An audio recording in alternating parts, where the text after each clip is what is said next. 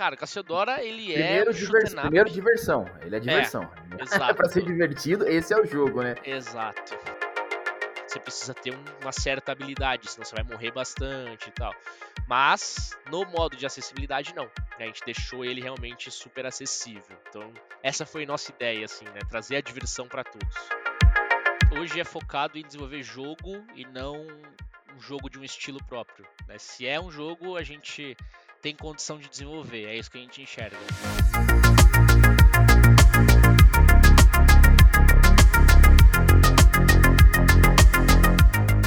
Salve, salve, sejam muito bem-vindos ao Controles Voadores, o seu podcast quase semanal sobre jogos independentes e principalmente sobre jogos indies brasileiros. Eu sou o Lucas Toso e aqui no Controles eu vou sempre trazer os desenvolvedores aqui, né, para contar essas suas histórias e também as histórias por trás desses jogos aí.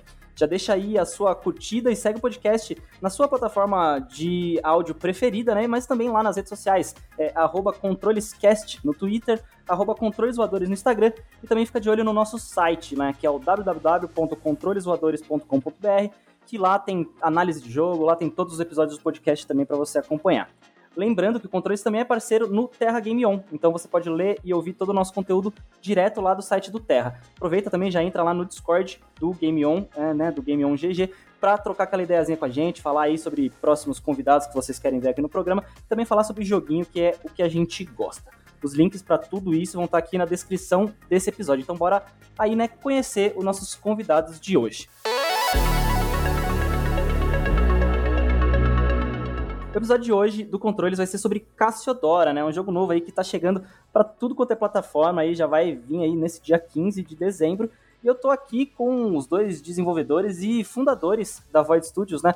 Cleiton e Luiz Ricardo, tudo bom com vocês? Tudo ótimo. Beleza. Sejam muito bem-vindos aí ao Controles Voadores. Estou muito feliz de conseguir falar com vocês aí, é, com a ajudinha, a ajudinha do nosso querido amigo Gabas, né? Gabriel lá da, da, da Rodout, que fez essa ponte. É, primeiro, sejam muito bem-vindos de novo ao podcast e se apresentem um pouquinho para os nossos ouvintes aí, rapidinho. Quem são vocês? De onde vocês são? Os mais novos primeiro. Vai, Luiz. Maravilha. Cara, obrigado aí pelo espaço. É pra gente sempre bom poder falar sobre, sobre nossos desenvolvimentos, sobre o lançamento que está chegando. A gente é uma empresinha indie, né? Então, é, tudo que a gente consegue de espaço, a gente está sempre agradecendo o pessoal aí, para a gente poder disseminar mesmo, né? Sobre, sobre o que a gente está fazendo, sobre o nosso trabalho. Bom, cara, eu sou uh, um dos sócios fundadores né, da Void Studios, uh, uhum. sou CEO também, então a parte de negociação, essa parte de. Uh, toda essa parte de negociação, de, de, enfim, de publisher e etc., acaba passando por mim, né? Eu cuido dessa parte mais burocrática de negociação, mas eu também faço parte do desenvolvimento né, na, na Void. Então, na minha, no desenvolvimento em si, eu cuido da parte de level, né? Eu sou level design. Uhum. Então, eu tô sempre muito próximo do desenvolvimento e o Cleidson me ajuda aí com a parte de negócios propriamente dito, né, não, Cleidson? Opa, exatamente. É, a gente fundou lá, né, a Void Studios em 2015. Legal. A gente tem aí um total de quase oito anos, né, para completar em fevereiro, agora, então tá muito próximo aí de, jornada, né? Nós lançamos nosso primeiro título em 2019 Uhum. E estamos, estamos, lançando agora né, o segundo título Cassiodora ainda esse ano, né, dia 15 agora de dezembro, está disponível em todas as plataformas, né? Quando nós fundamos a Void Studio lá atrás, né, como o Luiz falou, né, nossos fundadores não era apenas Luiz e eu, né, tínhamos outras pessoas é, junto conosco nesse início. E, uhum. e, aí é natural, é normal ali a caminhada, cada um encara de uma maneira diferente a caminhada, a jornada que traz a gente até aqui, né?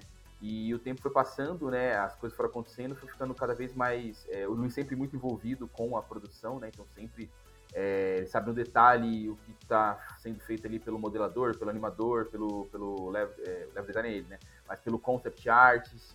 Então, ele sempre está por dentro aí, então acredito que vai ter muito para poder falar sobre a produção, né? Que é um, um, time maior, né? Não é só o exército de dois homens, né? Não é apenas tem uma galera maior aí com a gente trabalhando por trás que dá todo o suporte, todo o apoio para a gente nos nossos grandes objetivos, que é produzir jogos próprios e também na prestação de serviço, que é um, um uhum. braço que nós temos também dentro da, da Void Studios, né? Eu sempre quando tem esses outros processos aí, é, evento, é, isso acaba, acontece, né, de ficar um pouco mais aí comigo também, né? Mas é, a gente sempre divide muito, muito bem essa tarefa aí na parte dos eventos. Aí ele sempre tá, tá dando todo o suporte, todo o apoio, né? Ah, um chega mais cedo, o outro chega mais cedo tal, para poder fazer a coisa acontecer. Ó, prepara isso, prepara a bota, ó, fala lá pro pessoal de arte preparar a imagem que a gente vai usar, né? Vamos colocar para poder rodar, vamos fazer flyer, não vamos, vamos fazer uhum. aquilo outro, vamos impulsionar para a internet, não vamos impulsionar, vamos aparecer, o que, que dá para a gente poder fazer aí, é, contato com pessoas que a gente vai contratar para o nosso time ou não, vamos expandir o time, tem uma necessidade. Então a gente sempre, sempre, tenta se apoiar o máximo possível aí, né? No desenvolvimento, no crescimento do estúdio. Então a gente senta, debate, tem vezes que acho que é, talvez essas reuniões são as mais chatas que o Luiz tem que fazer, que não é as de desenvolvimento, né? Que são as que tem que fazer comigo, né? A gente senta uhum. a, a, distância, na verdade, né? E aí conecta e vamos lá. Enquanto o Luiz estava aqui em São Paulo, a gente fazia bastante coisa presencialmente, né? E também era uma época pré-pandemia, né? Pré uhum. tinha isso daí.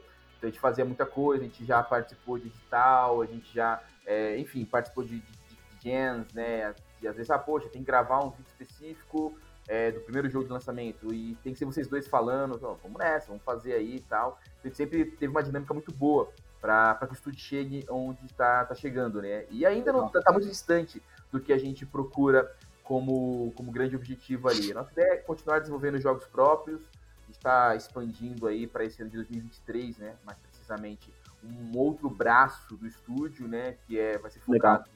em jogos com uma produção mais curta, um pouco mais rápida, né?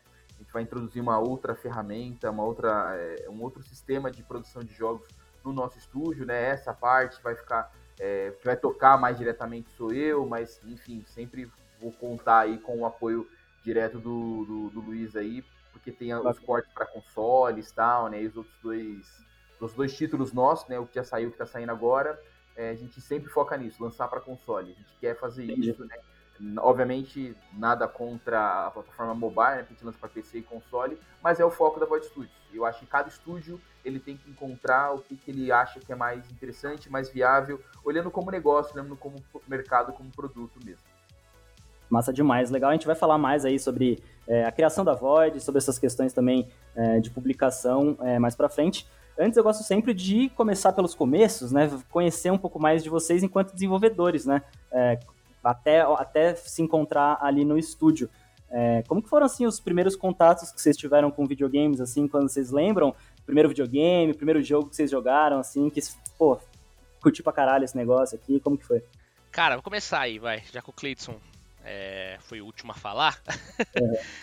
Cara, eu é, desde criança, assim, desde que eu me lembro, né, desde nascido aí que eu consigo ter alguma memória, é, eu me lembro de estar tá envolvido com, com videogame. Não só uhum. jogando, mas na época que eu não jogava, eu gostava muito de assistir é, tanto meu irmão quanto meus primos jogar. Né? Então, quando eu era menor, a gente morava é, na casa que a gente morava era tipo casa 1 e casa 2, né? Então, é tipo um espaço grandão, mas era meio que divididinho ali em duas casas.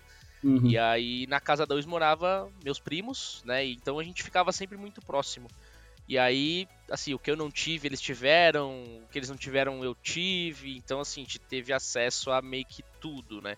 Mas uhum. eu lembro bastante de é, Master System, né, na época de, de jogar lá o Master. Então, esse, esse eu sei que foi um que eu tive. Né, eu ainda tenho, na verdade. Ainda Legal. tenho o console. É, nunca mais liguei ele, né? Não sei nem. Mas eu tenho ele guardadinho aqui, né? Então. Essa de colecionador jogava... lá, né? É, jogava Alex Kidd, né? E tudo mais. Uh, mas acho que assim, minha grande paixão mesmo, né? Começou no Super. No Super Nintendo foi aonde eu despertei entre aspas, né, o vício bom, assim, de realmente começar a jogar, começar a entender como é que joga e resolver os desafios e, né, enfim, Mario e, enfim, aí a partir dali eu não parei mais, aí eu joguei praticamente tudo, mas, cara, uhum. desde pequenininho mesmo, assim, eu sempre gostei de jogar, né, o meu, minha vontade de desenvolver veio um pouquinho depois, assim, quando eu comecei a, a procurar um pouco mais, né, o, o, que fazer e etc. Mas acho que o meu primeiro contato foi, foi ali, assim, Master System e tal, e aí a paixão acho que despertou mais no Super. Legal. E você, Cleiton, teve Cara, meio parecido? É, curiosamente, sim. Meu primeiro console. Eu não tive tanta proximidade com, sei lá, o primo, o irmão mais velho, jogava separado e, sei lá, o pessoal sacaneava o Luiz devia deixar o controle 2 Sempre tem, né? O mais novo sempre se ferra. Tá entendendo? Eu também era o irmão mais novo, é, sou, né? O irmão mais novo, né? É, enfim, a, a, diferença de idade é pequena, mas quando a gente teve o primeiro videogame foi junto, né? Então foi o Master é. System também. Foi aquele Master System Compact, lembra? Que não tinha fio, jogava com anteninha, colocava pilha nele. Sim. Eu tinha esse aí, vinha com Alex Kidd na memória, que é um dos meus jogos de cabeceira. Saiu recentemente o Alex Kidd Miracle World uhum. X, né? Sim. Comprei, Early Access, zerei no primeiro dia, foi zerei normal, zerei no formato com os gráficos do 8 bits, né, cara? Foi bem bacana ter tido essa experiência, jogar de novo, né? Isso, inclusive, eu acho super bacana das, das publishers, né, das desenvolvedoras relançarem esses clássicos aí. Gosto muito. O primeiro console foi um Master System, passei ali também, tive depois. Aí tive contato com o PC, tá? Hoje, uhum. né? O jogador Cleidson é um jogador de PC, tá? Eu pouco jogo no mobile, uma coisa ou outra, é muito raro, mas é muito comum jogar no PC, né? Com certo. Botão assim, jogar tanto. Gosto mais da velharia tal, né? Quando você chega nos 40, é normal você ter um pouco mais disso daí. Então, eu tive Nostalgia. No, bem nostálgico, né? Tive Mega Drive também e tive Sega Saturno, né? Então também era uhum. um consoles que eu fui apaixonado ali. Na verdade, tive não, tenho o Sega Saturno até hoje, mesma situação do Luiz. Não ligo mais, faz tempo que eu não ligo. Eu participo dos grupos que tem em algumas redes sociais, né, que fala ali de Sega Saturno, eu falo, caramba, eu vi. Aí eu pessoal gosta, falam, ah, acho que vou lá, vou reativar meu, meu Sega Saturno para dar uma jogada aí de vez em quando, né? Porque eu, eu gosto muito, tem vários títulos que me agradaram muito.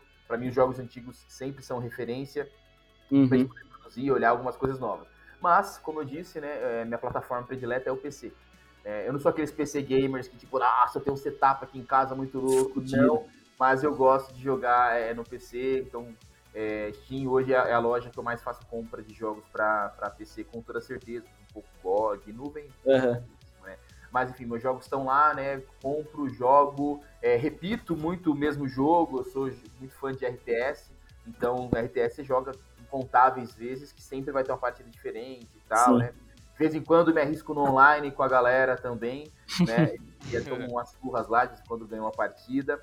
Mas falando do desenvolvimento, cara, para mim foi muito curioso bem curioso a trajetória, porque há muitíssimo tempo atrás, era tipo final de 99 ali para 2000 mais ou menos, eu fiz um primeiro jogo que, não sei se você já viu já aqueles livros jogos, que é um livro, uhum. livro mesmo jogo, você tem ali o dado, você toma Sim. decisões, rola o dado, é tipo um RPG. Uhum. Tipo um RPG, né? Isso, solo, né? E aí eu tive um contato com isso anos antes, eu sempre gostei de livro-jogo, falei, ah, que legal, tal, não sei o quê. E beleza, que era até um camarada meu que ele fazia Senai e ele alugava, né, na biblioteca do Senai, cara. Ele falava, oh, isso aqui é muito louco. Beijava com a gente lá, a galera lá que era da mesma turminha da rua lá, né? E aí a gente jogava isso daí, cara, e era legal. E eu falei, caramba, dá para fazer um negócio desse. Então eu fiz uma programação em arquivos em lotes do DOS, cara. Tipo, então a decisão que você tomava, se você ganhou uma batalha ou não, você colocava, ganhou, é um para sim, dois para não. Ele ia te levando pros lugares, até o jogo cabinho de sketch. Era só era o que dava para fazer, não tinha tido contato com programação em C++ e até mesmo em Visual Basic, que eu tinha visto muito pouquíssimo, não tinha feito um curso disso ainda, não é. tinha internet que nós temos Não tinha hoje. plataforma, exato. É. Esse recurso para você poder estudar tal. O que eu conhecia eram os arquivos em lotes ali do DOS, dava para poder fazer uma programação, que obviamente tinha limite. Não dá para fazer nada, dá para pegar uma imagem, né? Você tem que fazer imagem construída em, com caracteres, né? Tem até um nome aqui de arte que até me fugiu agora. Enfim, tinha isso aí. Infelizmente eu não tenho mais esse jogo, eu perdi esse disquete disquete, cara. Você imagina, é. Que era do primeiro PC lá que eu tinha tal, enfim. Pouco tempo depois eu conheci uma plataforma que era RPG Maker.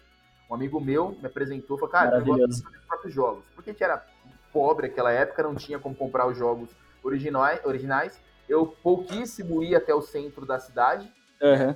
Tinha pouco conhecimento ali em 99. Você cresceu aqui em São Paulo mesmo? Em São Paulo, São Paulo, São Paulo. Então, de pouco, de pouco ia na Santa Figênia para você poder ir lá. Hoje em dia eu não faço mais isso, mas naquela época, comprar o jogo pirata.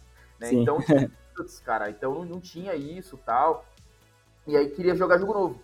Então eu comprava muito aqueles CDs de banca, lembra? Tinha revista lá de Sim. jogos de PC na banca que vinha com 30 jogos, com 5 jogos. Sim, um jogos. é. é um jogo completo de 3 demos e 4 demos. E assim eu conheci, inclusive, vários jogos durante a minha infância, né? É, e aí, falei, caramba, tipo, chegou um momento, tipo, os nossos jogos completos estavam tipo, tudo zerado tal, né? É, tinha, teve uma coleção da Folha, não sei se vocês vão lembrar disso, que vinha todo domingo tinha os jogos originais lá que você podia comprar porque era pra PC, então tinha uhum. RPK, é, Legacy of Kain, entre outros aí, né, cara?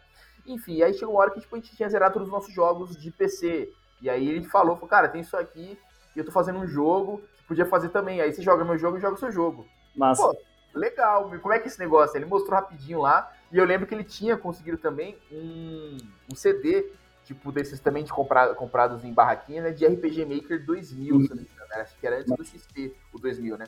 E falei, caramba, Sim. isso é muito louco. E aí era aqueles, bem aqueles clássicos JRPGs, né?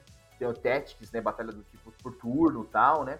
Enfim, e aí comecei a ter, a fazer ali alguma coisa, né? Fiz jogos para ele poder jogar, ele fez jogos para poder jogar, enfim, teve isso despertado. Passou um pouco tempo ali, sempre fui ligado à área de tecnologia. Quando chegou ali no colegial, eu decidi, falei, não, vou fazer faculdade de, sou formado nisso, né? Que é gerenciamento de projetos com ênfase em redes de computadores, que é um nome bonito para redes de computadores. Basicamente é isso, né? E, e, e, ele e um outro amigo nosso, éramos três, né? Ele falava assim, que não, não, a gente vai fazer faculdade de games.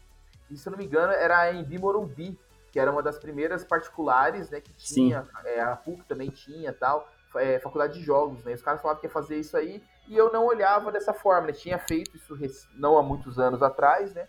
Mas falou, não, não é isso que eu vou fazer para poder seguir de profissão tal, não imaginava. Beleza, isso esfriou, adormeceu e tá tudo bem. Voltei a ser só um jogador, atuar na área que, que, que eu atuava de tecnologia, uhum. beleza, né? E sempre trabalhei também com educação, sempre durante muitos anos professor, né? Ensinava ali informática, tecnologia, aulas de rede e tal. E chegou um momento X, né? Que eu comecei a trabalhar numa escola, e é a Escola de, de Cursos Livres, que curiosamente o Luiz também, né? E, ia começar a trabalhar lá porque ele vai contar acho um pouco mais da parte dele aí. Decidiu ir para lá justamente para se preparar para ser um desenvolvedor. O Luiz ele vai contar a parte dele da história aí, mas muito provavelmente ele colocou na cabeça e falou: vou ser um desenvolvedor e procurou uma escola específica para isso, como pessoas procuraram faculdades tal, enfim, né? E eu trabalhava lá nesse local. Pouco tempo depois, né, o Luiz formou lá, se tornou professor também nessa escola e foi quando nossos caminhos se cruzaram, né? De 2003, ali final de 2013, 13 não, 13 para 14. Foi quando a gente se conheceu ali no, no, detalhe, começamos a trabalhar junto com a galera, inclusive que fundou o estúdio com a gente junto Nossa. também, todo mundo se conheceu ali. É, curiosamente era na cidade de Guarulhos, não era em São Paulo isso, né? Estávamos todos lá, nos conhecemos e aí falou, os caras estão aí tocando um processo de ter um estúdio, lançar jogo e eu acabava tendo um pouco, um pouco, não vou nem falar muito, um pouco de contato com a imprensa, né? A imprensa de, de jogos, né? Um contato aqui, um contato ali, e sempre que possível eu tentava ajudar o primeiro projeto, que hoje é o primeiro jogo da Void lançado, que é o Eternity. Ó, oh, vou dar uma entrevista, né?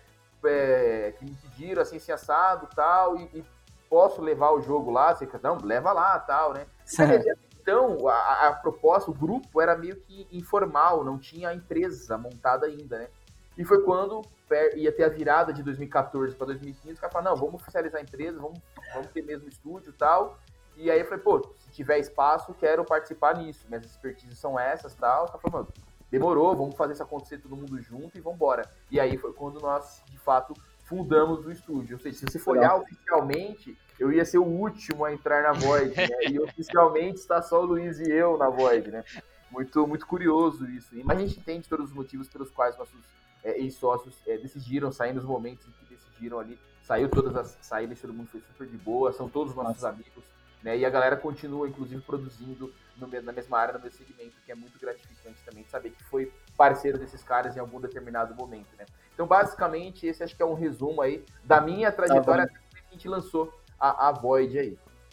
Mas eu, eu acho bacana como o RPG Maker ele é o primeiro passo de muito desenvolvedor aqui, né? Porque assim, o, eu também eu, eu tinha um computador muito ruinzinho, assim, era para jogar Tibia só, sabe? Então eu não conseguia jogar os jogos fodões da época.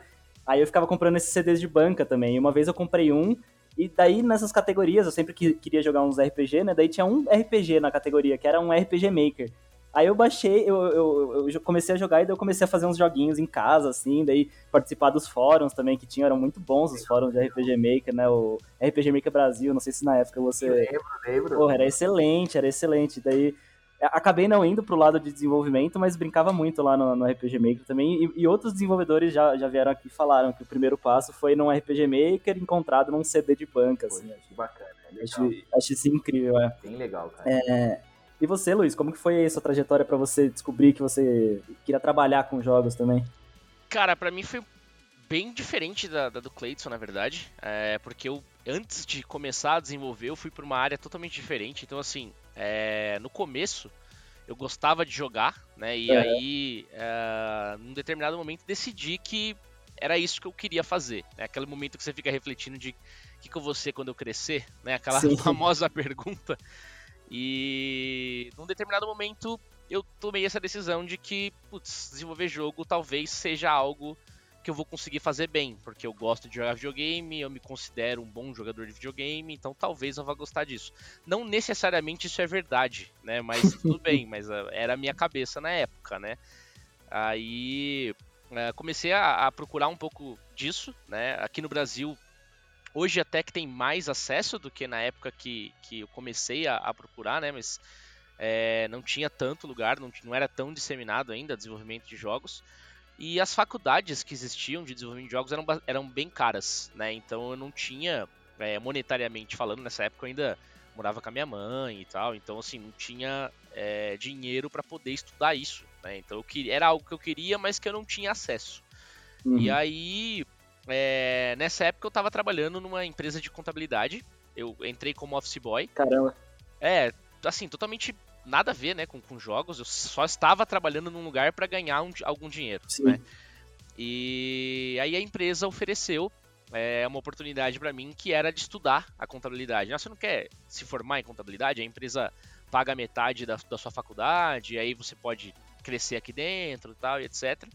E eu decidi que eu ia fazer isso, assim, já na, na minha cabeça, né, com uma meta traçada de eu vou estudar, vou me formar é, vou crescer dentro da empresa, então vou conseguir ganhar um pouco mais, vou ter um, um, dinheiro, que daí eu vou com esse dinheiro poder realmente fazer o que eu quero fazer, que é desenvolver jogos, né? Legal. Então meio com que tracei, meta traçada, assim, né? É, meio que tracei uma meta e fui, saca nela. E, cara, foi exatamente o que eu fiz, assim. Eu, eu tracei essa meta e segui ela totalmente, assim. Eu realmente fiz a faculdade, me formei na faculdade de contabilidade. Após me formar na faculdade de contabilidade, é, eu fiz uma parceria com, com, com, a empresa, né, que eu estava trabalhando, e comecei a trabalhar, é, peguei alguns clientes, né, como, como, quase como uma sociedade, assim, mas é, é uma parceria, não chega a sociedade porque né, não estava no quadro societário da empresa, propriamente dito, mas aí fiz uma parceria para começar a trabalhar e atuar, né, como contador, porém fora da empresa, então remoto, uhum. né, e aí, por que do remoto? Para eu justamente poder fazer outras coisas, então poder estudar os jogos e poder, enfim, começar algum, alguma coisa relacionada a jogos. E foi nessa época que eu fui, é, deu certo, né? Fiz essa parceria e comecei é, a estudar o que era desenvolver jogos. Assim, eu não tinha a mínima ideia do, do que, que eu, né, para onde eu ia, qual engine eu ia, eu não conhecia muito. Eu uhum. só tinha é, o mesmo primo que eu assistia jogar quando eu era criança é, ele desenhava muito bem. Ele sempre foi muito bom em arte, assim, 2D, né? Então, eu até, numa época ali entre é, minha adolescência, etc., eu colecionava uns desenhos que ele fazia, tinha uma pasta com os desenhos que ele fazia, tal, etc., que eu achava super legal, assim. Massa. E ele tava criando uma história. Ele começou a, a meio que seguir por um lado de roteiro, né? Esse meu primo. E ele começou a escrever uma história. Num determinado, num determinado momento, ele até lançou um quadrinho é, falando sobre um personagem nórdico lá, etc. E, e aí, beleza, esse quadrinho não deu tão certo, ele acabou lançando, saiu na banca e tudo mais, mas não deu tão certo. E aí ele começou a escrever uma, uma história paralela daquele universo que ele já tinha criado, que era com o pensamento de transformar isso num jogo. Né? E eu acompanhava muito ali as coisas que ele fazia. E aí eu falei, cara, tá afim mesmo de, de, de fazer um jogo, de, dessa história que você tá fazendo? Puta, cara, eu queria muito, mas sim, não sei por onde começar. Aí uhum. eu falei, então demorou, então eu vou fazer o seguinte, eu vou estudar como é que é que desenvolve o jogo, e aí a gente vai fazer esse jogo junto. E começou Legal. assim. Começou desse jeito, assim, de, né, vamos, vamos embora. E foi, fui fazer, é, fui estudar, né, desenvolvimento de jogos, nunca fiz faculdade, que nem o Cleiton comentou, só fiz curso livre, e depois eu estudei muito por conta, né, YouTube, enfim... Uhum é, eu estudei Unreal, né, propriamente dito, acho que foi a... Tive sim contato com outras engines, mas contato aprofundado mesmo foi Unreal, na época o DK, né, que era como se fosse Unreal 3 aí. Então, foi ali que eu comecei realmente a me aprofundar e, e testar, né, enfim, é, tanto no curso quanto fora dele, né? Que nem eu falei, pegando vídeo, e, enfim, vídeo aula e fui embora, estudando. Uhum. E aí quando é, eu tava no finalzinho desse curso, que foram dois anos, se eu não me engano, dois anos estudando ali, eu comecei a mexer com o Eternity, que era essa história aí do meu primo. Né? Então, ah, que então, massa. O Eternity virou o jogo depois. O Eternity virou o jogo. Ele não tinha. Virou... É, é, do meu primo, no caso. E primo, aí. É, do meu primo. E aí. É, ele não tinha esse nome na época, né? Mas eu falei, cara, beleza, agora tô começando. Tava no finalzinho do curso, já tinha algum entendimento, já tinha alguns contatos de pessoas, né? Ó, esse cara é legal no 3D, aquele cara programa, enfim, já tinha alguns contatos para tentar montar um time, né? E começar a desenvolver o jogo propriamente dito. E começamos, começamos a desenvolver. É, um pouquinho depois desse, desse início, dessa, né, dessas tentativas aí na UDK, é, eu fui dar aula em, em, Guarulhos, que foi quando eu encontrei o Cleidson. É, uhum. É, a parte engraçada é que o Cleidson era meu chefe, né? Então, nesse lugar que eu fui dar aula. Então era para ele que eu me reportava, né? Não conhecia ele, uhum. conheci lá, né? No, quando eu fui dar, dar aula em Guarulhos. E acabei conhecendo ele, mas assim, era um contato inicial de chefe funcionário ali, beleza, eu ia dar aula. E eu tava lá para dar aula e tentar é, trazer mais pessoas para o desenvolvimento, né? Formar mais pessoas para o desenvolvimento, talvez fazer até uma parceria com a escola, de ter um estúdio escola ou coisas do estilo. Então, assim, eu fui dar aula mas sempre com o pensamento de não é professor que eu quero ser. Eu tô. É, um, é mais um caminho, né? Mais um passo para eu chegar no, no desenvolvimento propriamente dito. E Tava fui. fazendo um scout ali de. de é... Fazendo um scout de talentos ali. Né? Exato. Assim, é, é, pegar as pessoas, fazer os contatos e talvez até. Né, é, a, é, fazer com que a escola me ajudasse a, a fazer o que a gente precisava, porque assim, é, era difícil, né? Principalmente no comecinho, a gente sofreu bastante com o desenvolvimento, porque não tinha investimento nenhum, então era dinheiro do próprio bolso, então uhum. foi bem complexo. O desenvolvimento do Eternity foi bastante complexo. A gente acho que vai chegar a falar um pouquinho mais disso pra frente, mas foi, não foi fácil assim, né? O nosso primeiro projeto foi bastante complicado. Mas a gente fez, né? Enfim. E aí seguiu com, a, com essa ideia e e aí foi isso que o Cleidson comentou, né? De, putz, juntamos ali os caras que pareciam mais interessados. Fomos em cinco pessoas, né? No caso, Cleidson, mais três caras e eu. E aí, vamos fundar a Void? Vamos fundar a Void. Beleza, qual que é o foco, né? Bom, é o Eternity. A Void vai surgir por conta do Eternity e a gente vai é, começar a correr atrás de coisas que precisa existir uma empresa para fazer isso, né? Então, uma dessas uhum. coisas era buscar o dev kit, por exemplo. A gente queria focar em console. Diferente do Cleidson, eu sou um jogador de console, eu não sou um jogador de PC. Sempre fui console. Jogo algumas coisinhas em, em PC, sim, não tenho é, problema quanto a isso, mas a minha paixão é console, né? Eu prefiro console, independente de qual seja. Hoje, por desenvolver, eu, eu tenho acesso a tudo, né? Eu jogo tanto Xbox quanto PlayStation quanto Switch. Uhum. Mas é, é, console para mim é, é, é onde tá o que eu gosto de fazer ali, né? Tanto a, a, diversão, né, de jogar para console, quanto o desenvolvimento em si, né? Desenvolver para console é algo que eu gosto muito de fazer. E aí foi isso, assim. A gente fundou a Void é, para correr atrás dessas coisas, porque a gente começou a pegar um pouco de informação do mercado, que também era extremamente escassa na época, Sim. mas a gente começou a pegar um pouco de informação de, ó, para pegar dev kit tem que ter empresa, precisa existir CNPJ. Não pode ir lá com um grupo, uma equipe, tem que ser realmente, né? Então, a gente falou, ah, vamos profissionalizar em cima do Eternity, vamos embora, né? E Legal. foi isso que a gente fez. Começou a a Void surgiu ali, né? O primeiro uhum. primeira formação da Void os primeiros passos da Void, né, de começar a desenvolver surgiu ali. É... e aí a gente conseguiu é, conseguiu caminhar bastante desde lá, né? Que a gente já tem quase oito anos que a gente está aí no mercado mas a gente caminhou bastante. E o que é legal é que as pessoas que iniciaram o, o Eternity, né, antes da Void mesmo existir, então meu primo e tinha um outro cara também que fazia o curso junto comigo, eles se mantêm até hoje, né, na, no, no ah, time de desenvolvimento, né, então a gente conseguiu ter os remanescentes, a gente fala, né, a gente, é, desde o comecinho teve uns caras que permaneceram e, e continuaram com a gente, trabalharam tanto no Eternity quanto no Cassiodora, em prestação de serviço, né? Outras coisas que a gente faz e que a gente já está fazendo aí, né? Então, Foi bem legal, assim. Mas, mas foi legal, que uma coisa que eu achei interessante, na verdade, é, que eu acho legal comentar,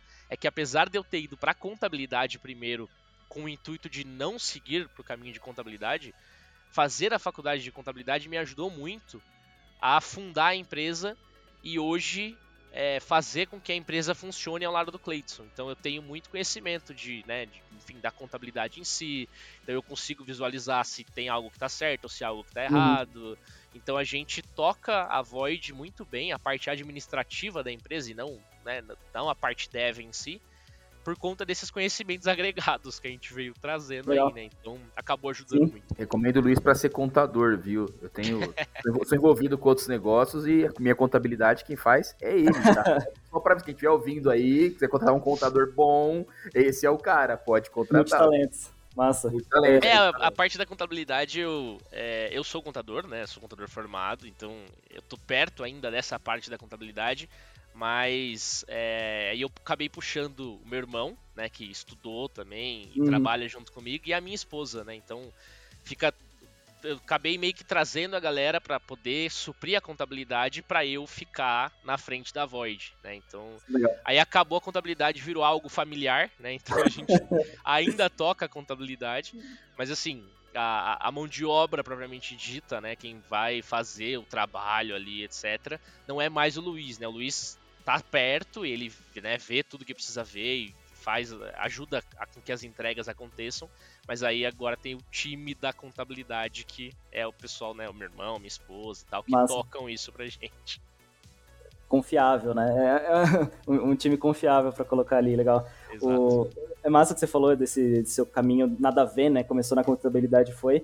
É, com o, o Kiev da, da Domen, que eu, que, eu falei aqui, eu fiz um episódio sobre o Domen, ele é biólogo, cara, e caiu dentro de game dev, sabe? Então eu acho isso muito bom, né? Como outras profissões vão agregando também para a área de dev, sempre legal. É. E uma curiosidade muito massa também, né? É, eu sou jornalista formado, e um dos, uma das primeiras coberturas de evento que eu fiz foram, foram BGS, né? BGS 2015 e BGS 2016. E eu não lembro exatamente se foi na de 15 ou na de 16, mas eu lembro do, do Eternity lá, de vocês com um, um, um standzinho, acho que, acho que era BGS mesmo, que tinha, o, que tinha a área indie, né? E eu lembro de, de, de ver, de jogar, assim. A gente até deve ter conversado na época, mas, né? Possivelmente, é. oito anos. Difícil lembrar, o que né? aconteceu há oito anos. Mas possivelmente lá. a gente fez sim, a gente fez mais é. de uma BGS. A gente começou em stand indie, e a gente teve a, a, o prazer de também fazer algumas participações especiais em stand da Sony, stand da Microsoft, Sim. Nintendo, né? Esse ano a gente conseguiu também, então a gente participou de várias etapas da BGS. E evento Nossa. é uma coisa que a gente acabou fazendo bastante. Tanto dentro quanto fora do Brasil, o evento foi uma parte importante aí da, da Void.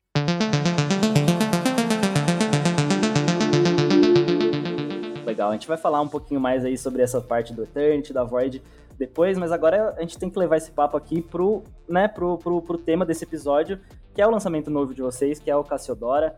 É, eu gosto muito de uma definição que tem ali do, do Cassiodora, que é voe, atire, corte, mas faça com estilo.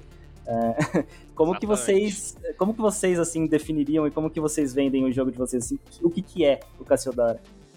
Cara, Cassiodora, ele é primeiro é. primeiro diversão. Ele é diversão. É, exato. pra ser divertido, esse é o jogo, né? É, Mas o, o, Luiz acho que vai explicar melhor porque ele fez um estudo de caso pra Legal. gente chegar onde chegou, cara. É, mas foi bem colocado, porque esse projeto, é, a gente iniciou ele pensando em, cara, tem que ser divertido, acima de uhum. tudo. Acima de ser bonito, acima de, enfim, tem que ser divertido. Né? Então a gente focou em deixar ele realmente divertido tanto na gameplay quanto na história do, do, jogo que é contada, os diálogos e tal, a gente tentou focar é. bastante em deixar o, o, jogo leve, né, divertido. Ele tem aquele aquele gráfico mais cartoon, mais desenhadão, justamente para trazer esse, essa leveza, né? E a gente não queria realmente levar para para algo sério, apesar de algumas referências da gente pegar é, serem mais realistas e mais sérias, a gente é, não queria né, isso pro jogo, a gente queria realmente deixar ele leve. E aí o Cassiodoro é isso, cara. Ele é um jogo é, focado em diversão. Ele é um uhum. shoot up que é, bebe muito dos clássicos, né? Então, é, desde, de, cara, R-Type, É, enfim, ali tem o, o, o, Forgotten Worlds, Cotton Parade, os, os joguinhos shoot'em ups classiqueira ali, Metal Slug até, que a gente uhum. considera ali, né, um shoot'em up que você se movimenta, mas ainda um shoot'em up.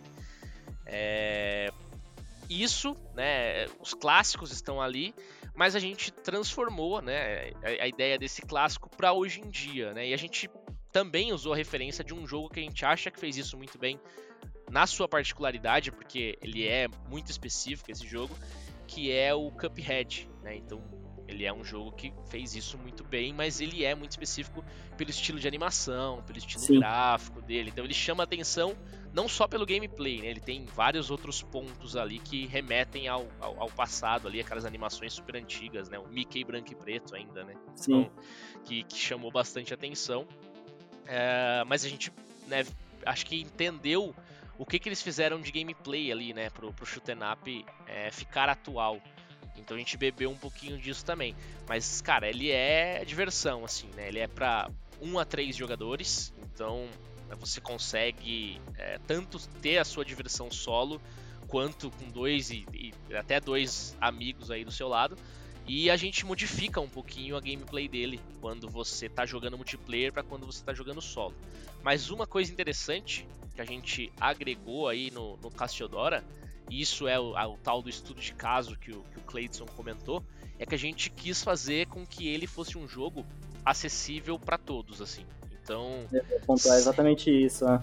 Seja, seja um cara que nunca jogou videogame, não sabe jogar videogame, mas putz, eu queria tentar, eu queria me divertir, eu queria fazer isso. Ou criança, né? Pô, é uma criança mais nova, o pai quer jogar com o filho e coisa nesse estilo. A gente é, agregou coisas no Cassiodora para fazer com que isso seja alcançado, seja possível, né? E isso justamente foi por minha causa. Eu sou pai, eu tenho dois filhos hoje, uma menina uhum. de 5 e um menino de 3. E como eu gosto de jogar e desenvolver, eles obviamente gostam muito também. Né? E, e, a hum. gente sempre tá jogando algumas coisinhas juntos. E as, normalmente, assim, são poucos os jogos que a gente consegue realmente jogar que eles gostam e eu gosto também. Normalmente, ou eu gosto ou eles gostam. Né? Então, é. sei lá, ou é um jogo que eu vou gostar e aí acaba sendo impossível para eles jogarem, ou não é para a idade deles, então aí eu não vou querer colocar esse jogo para eles jogarem ou é um jogo que para eles é legal, então Patrulha Canina, por exemplo, meu filho de 3 anos adora, mas para mim é um jogo que não funciona mais, né? Já passei da idade da Patrulha Canina, não é super divertido. E aí a gente acaba jogando os clássicos, né? Mario, Kirby, né? Enfim, é, Lucktail, é, Donkey Kong, acaba ficando sempre nos mesmos, né? A gente não tem tanta diversidade. E aí o Cassiodora é, vendo isso, né, essa necessidade e, e eu querendo também é, agregar para outros pais, porque eu acho que é super divertido quando você tem um jogo que você consegue jogar com seus filhos. Sim. É, a gente agregou isso ao Cassiodora. Né? Então a gente adicionou é, os levels, né, de, do fácil ao, ao, difícil, mas você tem um, um modo que você coloca que ele é praticamente um modo de acessibilidade. A gente trabalhou ele como se fosse um modo de acessibilidade, em que ele não é punitivo o personagem pode ser derrotado ali, né? Seu personagemzinho morre e tal, etc. Mas aí ele renasce, você continua jogando, você. Independente se você sabe ou não jogar, você consegue avançar as fases, você consegue passar pela experiência. As crianças acham divertido, a gente é, testou isso né, com, com, crianças pequenas. Foi uma coisa legal da gente ter conseguido participar é, da BGS desse ano no stand da Nintendo porque a Nintendo é isso, é família, né? Então ia muito pai com criança, criancinha pequena, criança de tudo quanto é idade. E a gente, né, conseguiu, a gente deixou esse modo ah, disponível para o pessoal jogar, né? Esse level uhum. de acessibilidade. E foi super legal, assim, porque a gente viu crianças de justamente 3 anos, 4 anos jogando e, e, brincando, e vai pai, agora é você, e, e ah, legal, conseguimos, derrotamos. Porque assim, uhum. assim, independente de é, às vezes vai demorar um pouco mais, né, pra, pra você derrotar o, o inimigo ali, porque você precisa. Ah, putz, ele tá, não tá atirando onde deve, tá errando e tal, etc. Tá sendo. tá morrendo bastante. Mas não tem problema, assim. É, nesse level o jogo não é difícil, né? Então os inimigos são mais fracos, os chefes são mais acessíveis, você tem muito mais vida. Então uhum. a gente colocou todas as facilidades, né? Tudo é, que, que, poderiam ser adicionadas, justamente pensando nisso, assim, de crianças pequenas poderem jogar ou pessoas que, cara, nunca joguei um shoot'em up, porque shoot'em ups normalmente são jogos desafiadores. Eu muito. acho que é um estilo acho que é um dos estilos mais difíceis que a gente tem de Sim. gameplay, assim, porque tem aquele bullet hell na tela, às vezes você nem se encontra, onde é que eu tô aqui, não tô me vendo, então é essa a ideia. A gente, se você colocar é, o jogo no normal ou no hard, você vai ter esse desafio, você vai ter um desafio shoot up, né? Então ele é desafiador, tem é, diversas coisas para você realizar lá dentro dele que você realmente precisa saber jogar para jogar no hard, por exemplo. Né? No normal, você precisa ter uma certa habilidade, senão você vai morrer bastante e tal. Uhum. Mas no modo de acessibilidade, não. A gente deixou ele realmente super acessível. Então, essa foi Sim. nossa ideia, assim, né? Trazer a diversão para todos o lance de você recuperar a vida que você perdeu, né? Dos, é. do, do, dos pontos de vida. Eu, eu sou um cara que eu tenho muita dificuldade com o Shooter por causa disso também, porque é, é um jogo muito mecanicamente difícil, não é? Não é, não, é, é, é um jogo que você meio que tem que executar na perfeição, né? Você não, tipo, você tem que desviar de tudo, você não pode errar. Muitas vezes é tipo, você tem uma vida. Se você foi atingido uma vez, já era, acabou. acabou. Então, é, tipo, e, e isso sempre foi meio frustrante para mim. Então, para ter um, uma possibilidade de conseguir passar com naturalidade, assim, poder ver o jogo todo, acho que foi, foi bem legal, achei um, um bom diferencial também. E, como vocês falaram, é, esse shoot'em up, né, é, tem aquele lance que é, é, é uma história divertida, né, que é tipo a princesa raptada, você tem três cavaleiros irmãos que tem uma, uma, uma relação boa ali, né, então tem bastante piada entre eles e tudo mais. É. É, a, a, história, eu, eu, joguei a demo, né, obviamente, então tem só ali o, o comecinho, é, a história tem um, um, engajamento, assim, ela tem algumas viradas, algumas coisas, ou é mais o plano de fundo pro, pro jogo acontecer mesmo, assim? Eu, a gente é, não desenvolveu a história do Cassiodora para ser o principal do jogo, então uhum. eu acho que eu considero ela mais plano de fundo, mas eu considero ela um plano de fundo muito bem estruturado da nossa parte, assim, porque a gente realmente quis fazer essa brincadeira dos irmãos. Então são uhum. os três cavaleiros, e aí é, o mais novo ele, ele meio que é apaixonado pela princesa uhum. e a menininha fica pegando no pé dele, porque ao mesmo tempo ele é medroso, né? Então, é, o mais velho é o entre aspas assim, o que leva todo mundo, traz todo mundo para a realidade de novo de, gente, agora é sério, vamos, vamos parar de brincar, né? Uhum. É, mas é, ao mesmo tempo, eles estão sempre brincando um com o outro, sempre tirando sarro um do outro, então a gente foi bem a vivência, assim, de, de, de como é o estúdio, porque a, nós, né, o, a relação dos desenvolvedores que trabalham na Void hoje, somos em 10 desenvolvedores ao todo hoje dentro da Void, é, é assim, né, é, é de, de, brincar, é de piada, é leve. Legal. E também essa ideia de que, que eu falei, né, de, de, de ter os filhos eu, eu fui criado assim, né? Eu, meu irmão, meus primos, sempre um brincando com o outro, jogando junto e tirando sarro, etc. E essa é a relação que eu tenho com eles hoje, né? Então, a gente trouxe muito da nossa vivência para dentro do jogo. Então, a história ela é simples, a ideia é ser simples para você aproveitar que a mecânica do jogo, né? Focar na diversão, em se divertir e não ter uma história super densa, mas ao mesmo tempo, se você estiver prestando atenção na história, talvez você se divirta até um pouco mais, né? Porque além do de fundo tem várias piadas, várias coisas bem encaixadas assim e várias referências, não só de dentro da história, mas como de personagens, né? Então, como o jogo ele é tem essa cara cartoon, essa cara mais leve, a gente pegou diversas referências de Disney, Pixar, você jogando o jogo, você vai ver diversos inimigos. Esse inimigo aqui acho que me lembra alguma uhum. coisa dos monstros SA. Ou essa armadura aqui, essa descrição. Eu acho que será que é do como treinar seu dragão? Então, assim, a gente Legal. pegou muitas coisas do, de desenhos, né? Que a gente Sim. gosta muito e que combinam com a, com a, com a cara do jogo, né? Com o estilo gráfico do jogo. E, e, e, colocou ali dentro, né? Então, se você ler a descrição do item, talvez você encontre essas referências, tenha umas surpresinhas aí para os jogadores que querem um pouco mais, né? Não Cavucar, só jogar, né? mas querem, Sim. é, exatamente. Então tem, é, tem essas o, coisinhas. Na demo ali já deu para perceber um pouco do Bruce de Procurando Nemo, né? O, o tubarão. É, não sei se foi exatamente, é. mas a, o tubarão e, ali, ele fica preso depois. Eu falei, Exato. pô, procurando Nemo, total. E no caso do tubarão, até, até o pessoal que trabalhou com a gente né, é, terceirizado, né, na trilha sonora, até no som também tem, tem uma referenciazinha aqui ou ali também e tal, né? Legal.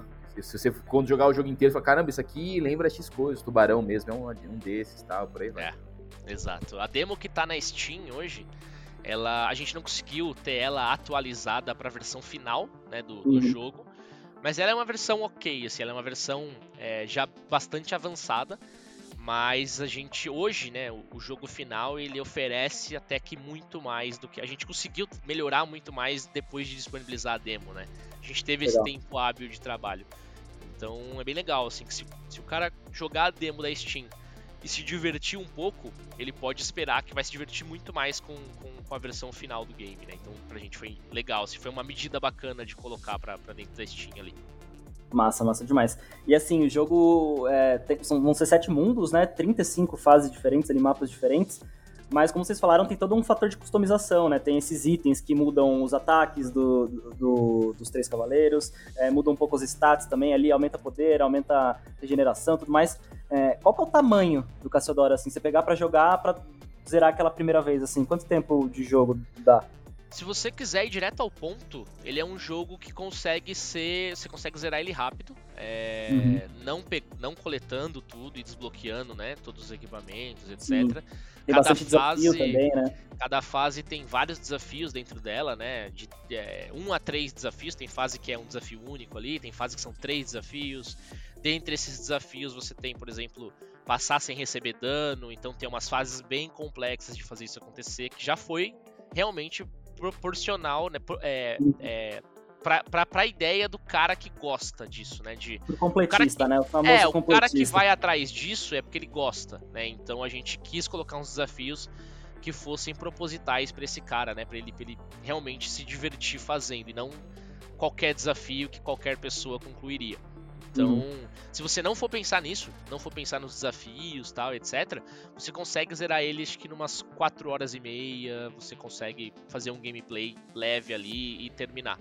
Agora, se você quiser realmente completar, aí tem alguns poréns, né? Porque você tem três personagens, igual você falou, e esses personagens, eles têm, cada um deles tem é, skins diferentes para serem desbloqueadas e compradas na lojinha do jogo, né? Então, é, conforme você avança no gameplay você é, completa desafios e passa os mundos, você habilita é, esses equipamentos na lojinha para serem uhum. E aí você precisa também coletar as moedas na fase, fazer os desafios. Alguns desafios te dão bastante moeda. Então tem várias coisinhas que você precisa fazer. E como são três personagens, é, se você estiver jogando sozinho, você quiser pegar tudo de todos, você já tem o desafio de ter que jogar com os três personagens para habilitar tudo dos três, né? Se você estiver jogando com outros amigos, você consegue meio que habilitando é, de dois ou de três personagens ao mesmo tempo. Mesmo assim, é, para fazer o, vamos dizer, a platina, né? Se você quiser pegar tudo, fazer os troféus, etc aí vai dar um trabalho bem bom. A gente desenvolvedor, Legal. a gente desenvolvedor, é, sabendo dos macetes e agora vou colocar esse equipamento, agora vou fazer essa estratégia, porque a gente testou diversas coisas e tem coisas que é assim, putz, esse desafio aqui parece ser muito difícil. Parece, mas segue no jogo, talvez você desbloqueie alguma coisa e vai ter um equipamento que vai te facilitar a vida para completar esse desafio depois. Então a gente pensou nisso tudo, né? Legal. E aí é, o cara que nunca jogou, que não conhece o jogo, ele vai ter que achar isso primeiro, né? A gente já sabe.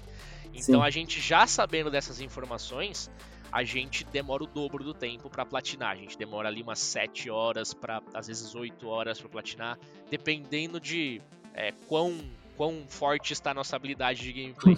e às vezes a Legal. gente entra e passa de primeira sem tomar dano, porque a gente já jogou tantas vezes que a gente já, né, decorou. Sim. E tem vezes que não vai, cara. A gente fala, puta, mano, tô muito ruim aqui, cara. não tô conseguindo completar esse desafio. A gente mesmo às vezes se enrosca num desafio, né? Legal. Então. Vai ser um prato é... cheio pra completista, então, pra quem gosta de caçar que... conquista o cara que quer fazer tudo, né? Ele realmente tem um trabalho, um trabalhinho aí pela frente. Tem bastante coisa que ele vai poder aproveitar e vai dar boas horas de gameplay. Ainda assim, eu acho que o cara que quer só jogar, só se divertir e pensar nisso depois, eu acho super válido. Assim, eu acho que é, em torno de 4 horas e meia de gameplay é, é um tamanho bem legal para não transformar o jogo em algo enjoativo. Porque foi outra preocupação nossa, assim, a gente poderia ter transformado, é, deixado o jogo maior e, e adicionado mais fases, mas a nossa preocupação foi em quando é o qual é o limite né, do jogador começar a achar que o jogo é repetitivo ou é chato. Então, é, quando a gente começou a, a, preparar todo o desenvolvimento do Cassiodora, né, a gente tinha somente fases padrões de shoot'em up, que é a fase que a tela vai andando, você precisa chegar no final dela, chegou no final dela, talvez tenha ali um inimigo mais forte para você enfrentar e beleza, vai para a próxima uhum. fase, né? Era assim no começo.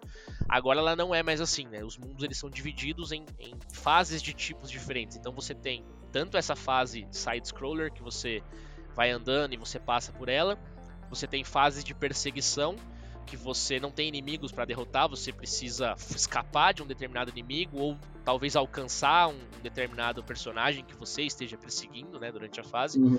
Você tem fases de puzzle, em que a gente é, coloca o cara para pensar um pouquinho ali, ó, você precisa resolver esse puzzle aqui agora. Às vezes o puzzle é é, realmente voltado a. A gente nunca tira a essência de dar os tiros, né? Por, por ser o shoot'em up. Então você sempre vai usar os tiros. Mas a gente tem a brincadeira dos elementos, né? Cada cavaleiro, cada personagem ali, ele tem um elemento próprio. Então a menininha, ela é do elemento fogo.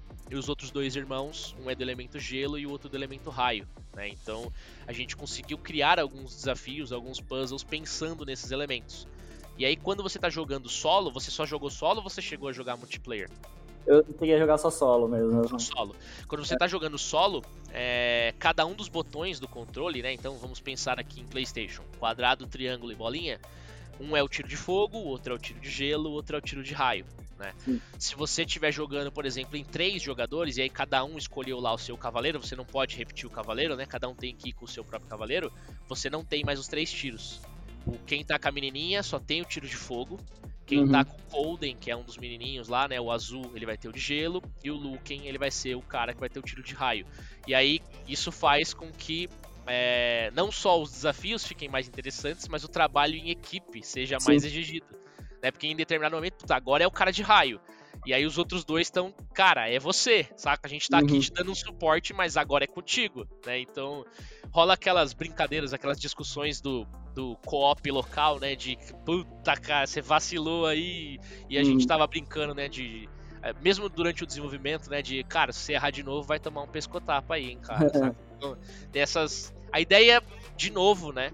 Foi pensando na diversão, isso, de qual é o nível de diversão é, de risada que a gente vai poder é, tirar com o pessoal que vai estar tá jogando local, né? Com os amigos e com os irmãos. Então, isso também foi Legal. voltado para diversão. E a, a ideia sempre foi mesmo ser só multiplayer local. Vocês pensarem em fazer online também, não pensam em fazer online? O online. É, você quer comentar alguma coisa? O Cleiton já deu risada.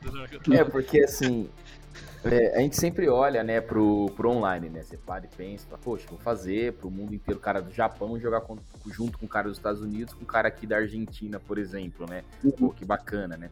É, ou três amigos, cada um tem seu console na sua casa, cada um compra uma cópia e joga ali separado. Né? Se você for olhar só como negócio e tal, é claro, vou vender mais cópias, né? Você tem isso daí, a gente sabe disso. É, e a gente sempre pensava sim no, no online mas nunca foi a grande bandeira que a gente levantou. Nunca foi assim, uhum. assim, nossa, mano, esse vai ter que ser online, ele vai ser é, para 100 jogadores ao mesmo tempo, vai ser para 20 jogadores ao mesmo tempo. Nunca foi isso o grande foco. E não estou dizendo que a gente nunca vai fazer, mas nunca foi essa a grande bandeira levantada pela Void Studios, né? É, a gente teve o Eternity, que era bem focado né, no single player ali, na história, né, no enredo, no envolvimento seu ali com, com a história. O Cassiodora tem ali, como o Luiz bem pontuou, né, uma história de plano de fundo, mas tá tudo bem. Se a pessoa não ligar para a história, vai se divertir pra caramba, que é a essência, é a proposta do Cassiodora, né? É, seja jogando sozinho, né? Ou seja jogando, sim, é, em, com dois, né? É, ou um amigo localmente falando, né? Mas quando fomos, né, adiante aí, já estava na produção do Cassiodora tal, estava ali fazendo a finalização né, do acerto do acordo com a publisher, né? Foi uma coisa que foi falado, né? Então tinha ali as propostas, né? Os caminhos que poderíamos seguir. E aí chegou o momento, né? Falou, ó, então, é, se a gente acertar tal base, a gente vai entregar um multiplayer online e tal. Não que era nosso grande foco, nossa grande bandeira, né? É, Mas ficamos. Casou muito bem, os caras assim: não, não, não, não. Põe multiplayer online, não. A gente não quer mexer com isso, não. A gente adorou o multiplayer local de vocês, é por isso que a gente tá nessa reunião aqui.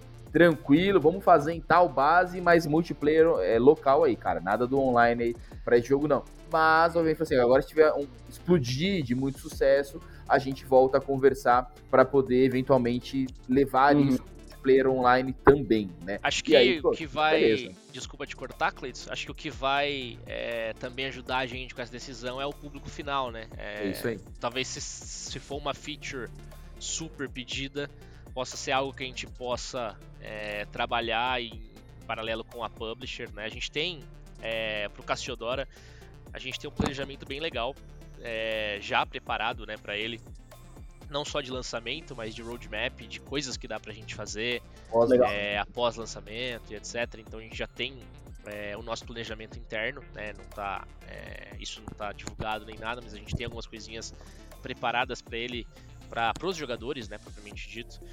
Então, é, a, o, o, feature online ou é, até outras coisas, né, a gente já colocou em pauta. Então, por exemplo, é, o Cassiodora funcionaria, por exemplo, talvez muito bem no celular, né, para mobile, apesar de de novo não ser o foco Void. É, pode ser algo, uma feature, é, mais uma plataforma que a gente possa acabar alcançando posteriormente, né? Mas uhum. inicialmente é, o foco sempre foi o couch pela brincadeira e pela diversão. E como o Clayton pontuou, é, a publisher durante a negociação também viu isso, né? Falou, cara, couch, o local funciona muito bem para esse título que vocês, para esse, né, o, pro lado que vocês trouxeram no desenvolvimento. Então, assim, a feature online é realmente é secundária. Talvez possa ser interessante, mas ela é secundária nesse momento. Assim, acho que não vale a pena a gente é, colocar é, um monte de esforço e, né, enfim, é, um monte de ficha e, e, e, custo de desenvolvimento e de pessoas, né, para fazer com que tudo isso funcione.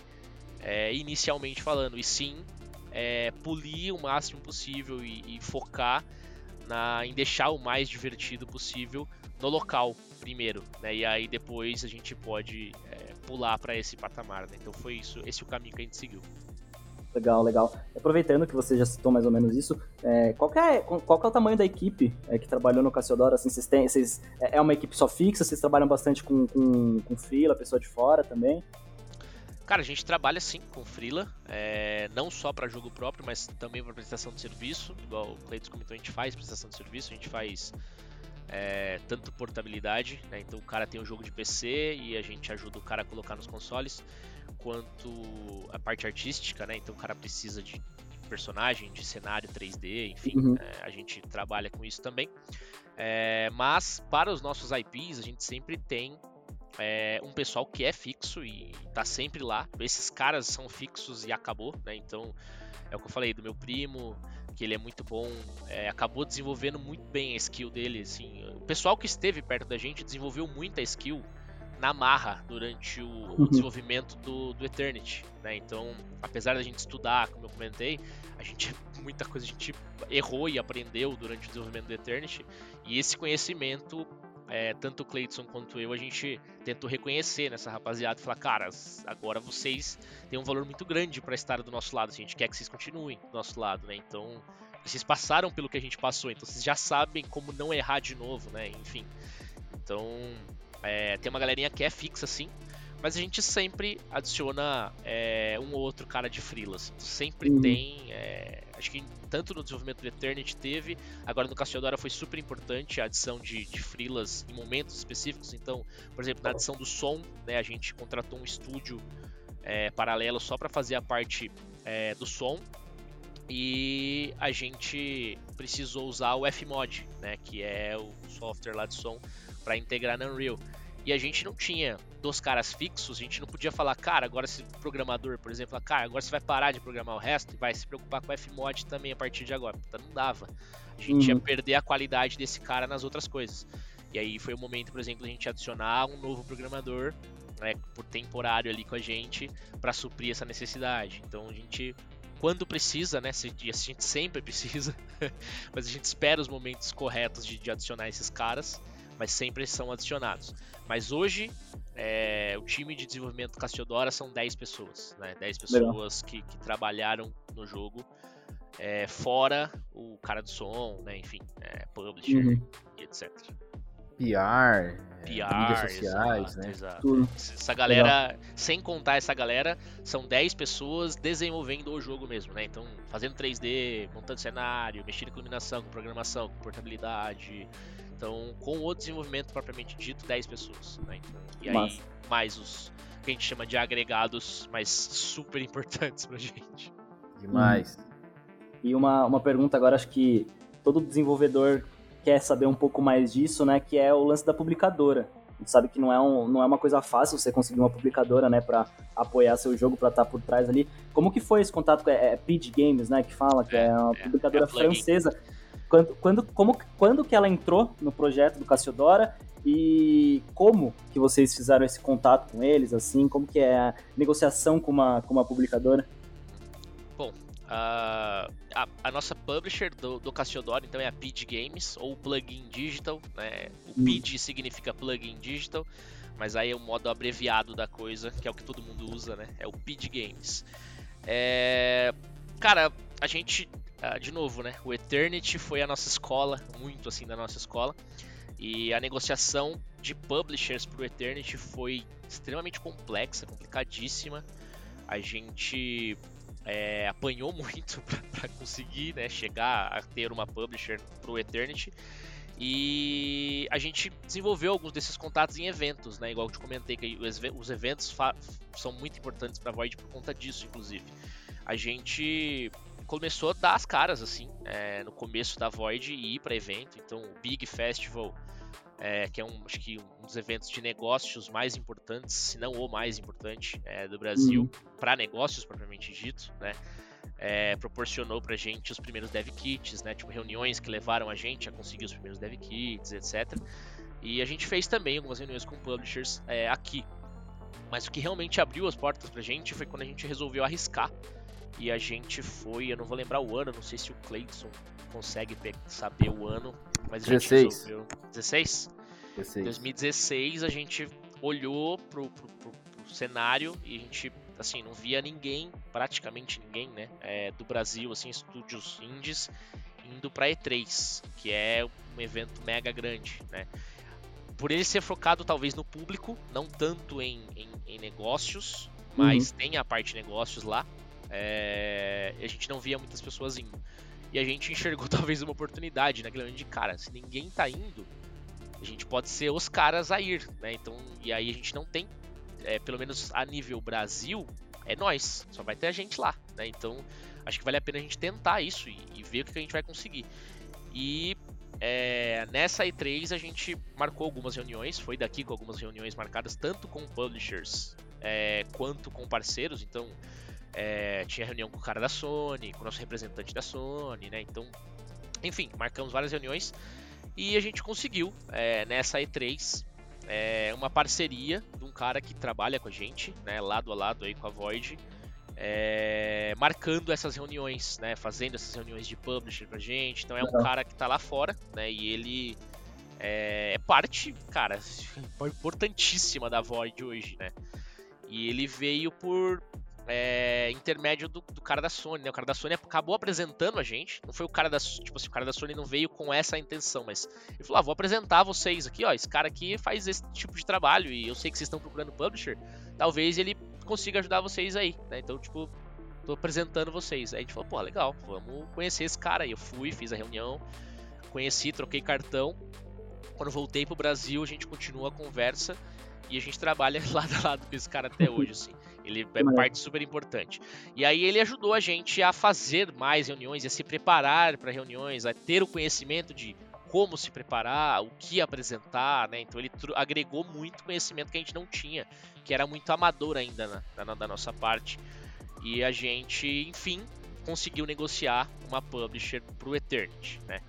E aí pro Cassiodora, cara, foi assim, eu posso dizer que extremamente tranquilo de, de fazer uma negociação de publisher pelo conhecimento que a gente adquiriu no, no Eternity. Uhum. Né? Então a gente preparou toda a documentação certinha, foi com material bonitinho, já pensado. Então a gente tinha tudo que precisava ter para entrar numa negociação de publisher. Né? Então a gente fez é, algumas reuniões né, com publishers que eram do nosso interesse. A gente teve até mais de uma proposta, o que a gente achou super legal, porque daí então a gente viu que estamos no caminho certo, diferente do Eternity que, cara, ninguém tá querendo, como é que a gente vai fazer, como é que a gente vai achar a publisher, ou o que, que a gente tá fazendo de errado. O uhum. Cassiodora, ele, é, na etapa em que a gente é, conseguiu ter um, um, vertical slice praticamente dele, um, um, gameplay que mostrava as mecânicas principais, né? Então a gente tinha, acho que é, meia hora, não, nem meia hora, acho que tinha 15 minutos, 15 para 20 minutos de gameplay do jogo, mas que mostrava o melhor do jogo, né? A gente tinha a essência toda do jogo tava ali. E aí a gente montou o trailer, a gente né, montou todo o nossa negociação em cima desse vertical slice, em cima disso, e do nosso conhecimento, que faz muita diferença também. Né? Quando você vai negociar com a publisher, você fala assim, ó, a gente vai lançar esse jogo aqui para PlayStation 4, PlayStation 5, Xbox One, Xbox Series, Switch, PC. E a gente sabe mexer com todas as plataformas. Assim, não é novidade pra gente, a gente já passou por uhum. isso. E o time que tá trabalhando no Cassiodora é o time que passou por isso, então a gente não tá preocupado com essa parte da certificação, de colocar no console, a gente já sabe fazer isso. Então a gente é, não é uma preocupação pra gente. Então isso conta muito, né? O conhecimento. Então foi tranquilo, cara. Tipo assim, a gente preparou esse material, tava com o material tudo bonitinho e a gente conseguiu, assim, foi uma negociação super legal. Uhum. O pessoal da PID, é, a gente gostou muito de, de, assim, a gente não não completou o trabalho com eles ainda, né? Então a gente está ainda trabalhando com eles, mas a nossa relação de, de é, desenvolvedor e publisher é muito saudável, assim, a gente gosta é. muito de trabalhar com eles. Eles é, são pontuais quando precisam dar opinião sobre o jogo. Ó, oh, cara, testei aqui e tal, e assim funciona. Quando a gente é, falou que a gente queria focar em criança, essa história toda que eu te contei, é, o cara falou, pô, legal, tenho filho, então eu vou colocar ele para jogar e, e, vou passar o que, que é a minha impressão do jogo nesse quesito para vocês também. Então foi, foi uma parceria super bacana, assim, super é, tranquila. É, a gente conseguiu cumprir os, os, os, deadlines deles, foi tudo muito organizadinho. Assim, a gente de, de, definitivamente tudo que a gente aprendeu no, no Eternity a gente conseguiu de verdade colocar é, no Cassiodora, né? Então foi legal, assim, foi, foi tranquilo. Posso dizer que a negociação de publisher pro Cassiodora foi tranquila. Ô, Lisão, só para poder complementar, né? É, e são jogos de estilos completamente diferentes. Mas o aprendizado, como o Luiz bem é, citou é. aí, cara, foi fundamental pra uhum. gente. Ele citou bem, o Eternity foi tipo uma escola pra gente. É, a gente teve várias dores, né? Depois que a gente falou, caramba, mano, a gente errou nisso aqui, aqui aquilo outro aqui. caramba, o jogo demorou X tempo ficar pronto, a gente colocou tanta hora de gameplay, não sei o que, putz, fizemos aquilo outro ali, tal coisa, tal. É, mas valeu de tudo. E, inclusive até coisa de produção mesmo, né? De gastar uma energia ali, pô, fizemos ali, por exemplo, né? É um um, off aí, né? O, o, unicórnio que tem no Eternity, ele ia ser lá um negócio na história, descendia lá de Odin, no cavalo de Odin, não sei o que, então ia ter oito patas tal, né? Você imagina, você lembra disso aí, Luiz, cara? Doideira, né, cara? E aí tentamos fazer alguma coisa assim, até foi produzido, né? Mas não ficou legal, porque, tipo, pô, beleza, o modelador falou que garante a entrega, mas o animador não conseguia fazer lá o nosso unicórnio de muitas patas ali, diferente, saca? Porque muda completamente o processo. Tu te gastou energia é. em coisa que fala, caramba, é, não foi.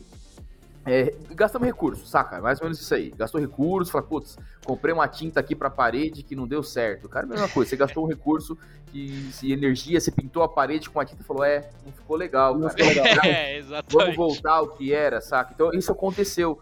Né? E o Luiz acompanha muito mais de próximo, né? ele, ele faz o trabalho de chefe de produção com o pessoal lá. E, e, e, eu estando não na produção, né? não colocando a mão poder produzir as coisas, consigo ter uma visão de, de fora do time de produção.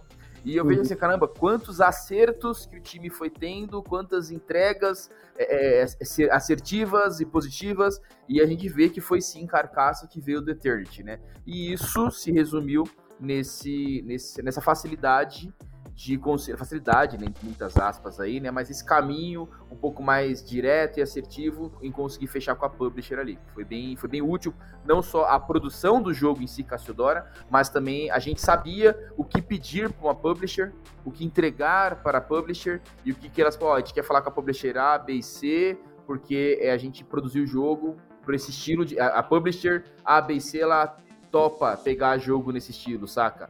A uhum. publisher ABC vai querer olhar para isso, entende? Então a gente foi, foi bem assertivo nisso porque a gente apanhou, como o Luiz disse aí no Eternity, né? Caramba, então, a gente quer lançar o jogo mês X, ano X, e não tem, cara, não tem ninguém que quer lançar o jogo com a gente, mano. O que a gente vai fazer? A gente considerou self-publishing, a gente considerou é, é, algumas coisas nesse sentido aí, avaliar as possibilidades. Falei, caramba, se a gente isso aí sozinho, a gente não vai ter. A gente vê jogo grande, grande não, assim, jogo de grande visibilidade, jogo indie, tá? De grande visibilidade que às vezes não tem sucesso. Porque tenta ali o self-publishing acontece, cara. Pô, a gente falou, poxa, cara, vamos. É mais fácil de perder um pedaço, né? Porque é natural, eles mordem um pedaço ali do faturamento, é, é o valor deles, é o trabalho deles tem que ser pago mas a gente perde um pedaço, os caras vão, vão ali morder um pedaço ali, mas a gente tem a garantia, ou pelo menos mais certezas de que o jogo vai ser mais visto, vai ser uhum. melhor divulgado, mais, é, mais, é, mais pessoas vão tomar conhecimento do jogo.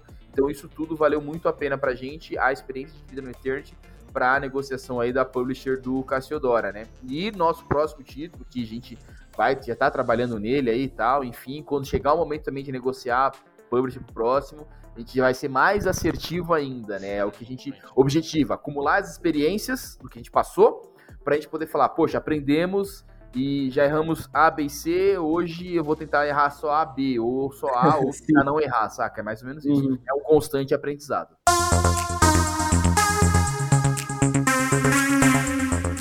A BGS esse ano, né? Como vocês comentaram, vocês já tinham, vocês já tiveram a oportunidade de estar em BGS sim stands de Microsoft, de Sony, é, de Sony. E esse ano vocês estavam lá no, no, né, no, no stand da Nintendo, é, do lado de jogos consagrados já com, com o jogo de vocês. Como que foi isso, isso para vocês ali? Vocês estavam lá colhendo feedback de todo mundo? Como que foi essa experiência? É. Pra gente foi bem bacana, a gente faz BGS, a gente fez a primeira BGS na, na Avenida Indy, na área Indy, né, em 2015. A gente tinha um stand de 2x2. Sim. É, aí depois, com a primeira versão lá do Eternity, é, é, tudo aprendizado, né, cara? A gente não levou uma demo do Eternity, acredite, cara. A gente levou tudo o que a gente tinha do jogo. Não sei se o Luiz é, lembra disso daí, né? É, que não tinha uma demo do jogo, cara. Que loucura, né? A gente tinha o jogo, tipo, completo até ali. Que dava hora de gameplay pra caramba já, né, cara? Então, e a galera, às vezes você pega um jogador que tá passando ali, ele fica na fila, joga e quer, ele acha legal e quer jogar muito, quer jogar várias horas do jogo ali e tal. Uhum. Enfim, você tem que fazer um controle de fila ali, mais pessoas precisam jogar seu jogo para você poder colher feedback, né? É, fizemos BGS 2016, 2017, aí ficamos sem fazer 18, 19, 20, 21 e voltamos agora, né? Fazendo essa BGS desse ano é, diretamente, né, dentro do stand da, da Nintendo, que até então não viria para o Brasil, não viria para a BGS, assim como a Sony, né? E aí, quando surgiu ali a, a, notícia, tipo, caramba, a Sony e a BGS, a Sony e a Nintendo vai estar na BGS, a Sony com maior stand, não sei o que, blá blá tal. Aí o Luiz agilizou uma troca de e-mails com os contatos que nós temos já dentro dessas empresas, né, que cuidam dessa área indie, que são ali os porta-vozes, né, dos desenvolvedores indies, dos parceiros, né, dos, dos sistemas de desenvolvimento independentes, né, deles. E, e aí, poxa, beleza, aí a Sony daqui a pouco vem uma resposta, ó, não vai ter espaço específico para jogos indies, vamos levar, vamos levar lá, sei lá, o Resident, vamos levar, sei lá, o Hashtag é, Clank, é, vamos levar, sei lá, né, o que mais tinha lá, Luiz? Tinha Demon o Demon Souls, né? Então, é, vamos levar essas paradas aí, nossa, não vai ter uhum. área indie, beleza? Cara, beleza, a gente já expôs com vocês lá atrás, obrigado, né? Assim como já expusemos com a Microsoft também, e esse ano a Microsoft não tava, né? Xbox não tava. Mas a Nintendo, primeira vez aí e tal, e falou: não, não, a gente vai ter sim uma área indie aí para jogos desenvolvidos no Brasil. É, basicamente era isso. E tinham quatro jogos lá, né? Então tava lá Horizon Chase, né? A, a, essa DLC do Senna, tava lá o pessoal do Cobra Kai também, né? Tava o pessoal do Cucos, né? Jogo bem bacana, tava do nosso lado e tava a gente. Né, o quarto jogo, né, um dos quatro éramos nós. E foi bem bacana porque, como o Luiz citou ainda há pouco, né, a Nintendo tem muito esse perfil de jogar em família, né? Então tem todo esse apelo e a galera passava lá com os filhos, porque o pessoal queria jogar o jogo do Mario Rabbids, né? Lá é, é, queria jogar também o, o Kirby's Kirby, também. É. Então, tipo, falou, poxa, tal, tinha o Mario Strike tava lá também, a pessoa queria jogar, e se via a família jogando e passava, ô, isso aqui é legal, isso aqui é bonito, a gente pode jogar. E a gente tava distribuindo uns bottoms, cara, muito bacana. Queria, tipo, oh, tem que se eu jogar, eu ganho um bottom tal. E jogava, e tipo, pegava a sacola, vai, escolhe o garotinho de 3 anos, enfiava a mão na sacola e pegava, olha, eu peguei isso aqui, eu peguei o que eu joguei, eu peguei o, a princesa, não sei o que e tal. Foi uma experiência bem bacana. É, um pouco diferente das outras BGS, a gente testou nessa BGS um pouco mais a aceitação do público. Nas outras BGS a gente colhia muito feedback. Uhum. Né, de como que o jogo tava, do que tinha, tipo, poxa, é, porque era sempre pré-lançamento, né? A gente fez BGS até 2017 e o Eternity saiu em 2019, né? E depois disso a gente não fez BGS com o jogo lançado, né? Com o Eternity lançado. E a, a gente só retomamos agora. Então, nessa, o jogo já estava já tava tudo certo, já praticamente tinha praticamente uma data de gold, lançamento, né? né? é, praticamente gold, né, cara? Então, já só não tinha a data oficial de lançamento, mas o jogo já estava uhum. totalmente entregue lá. E já tá, já, já, inclusive, o Day One Patch já tá pronto também, saca? Assim, tinha muita coisa pronta. Então a gente não tava ali para colher feedback, para alguém falar assim, ô, oh, que tal se você apertar dois botões, solta o especial, saca? Não tava para colher esse tipo de feedback. Tipo, você prefere especial aqui ou você prefere especial aqui? Se eu fizer tal coisa, você prefere que o pause faça a tela escureça. Não era esse tipo de feedback que a gente estava colhendo. E uhum. sim a, medindo realmente a aceitação do público. E para nós foi muito positivo, porque, cara, a gente teve dois, apenas dois, na verdade um e meio feedback negativo. Um que o cara falou, cara, tal, tal coisa, é, e o cara, ele era mais, tava em três amigos, né, um deles, e um deles específicos, ele não gosta da Nintendo, claramente, os caras gostavam, ele não, falou, pô, a Nintendo não faz jogo em Full HD, não, é, não faz jogo a 60 FPS, falei, cara, esse jogo é 60 FPS. Ah, é? Ah, tá. Então, ah, poxa, eu não tinha percebido. Então, tipo, eu não vou nem considerar que foi uma crítica, porque ele falou, não, é que eu não sou muito fã da Nintendo. Eu falei, ah, beleza, fique em paz, cara, tranquilo. E um outro cara que ele, tipo, de fato fez uma crítica assim, né? E só que no fim das contas a gente viu, tipo, ele criticou com o intuito de tentar uma vaga ali de trabalhar com a gente. Não, é, eu tô falando assim, é sério, cara, é até engraçado. Eu tô falando assim porque eu faço QA e tal. Olha aqui, acho que, acho que até entregou um cartão pro Luiz, pegou e-mail, é. nem lembro, cara. Teve uma parada assim, né?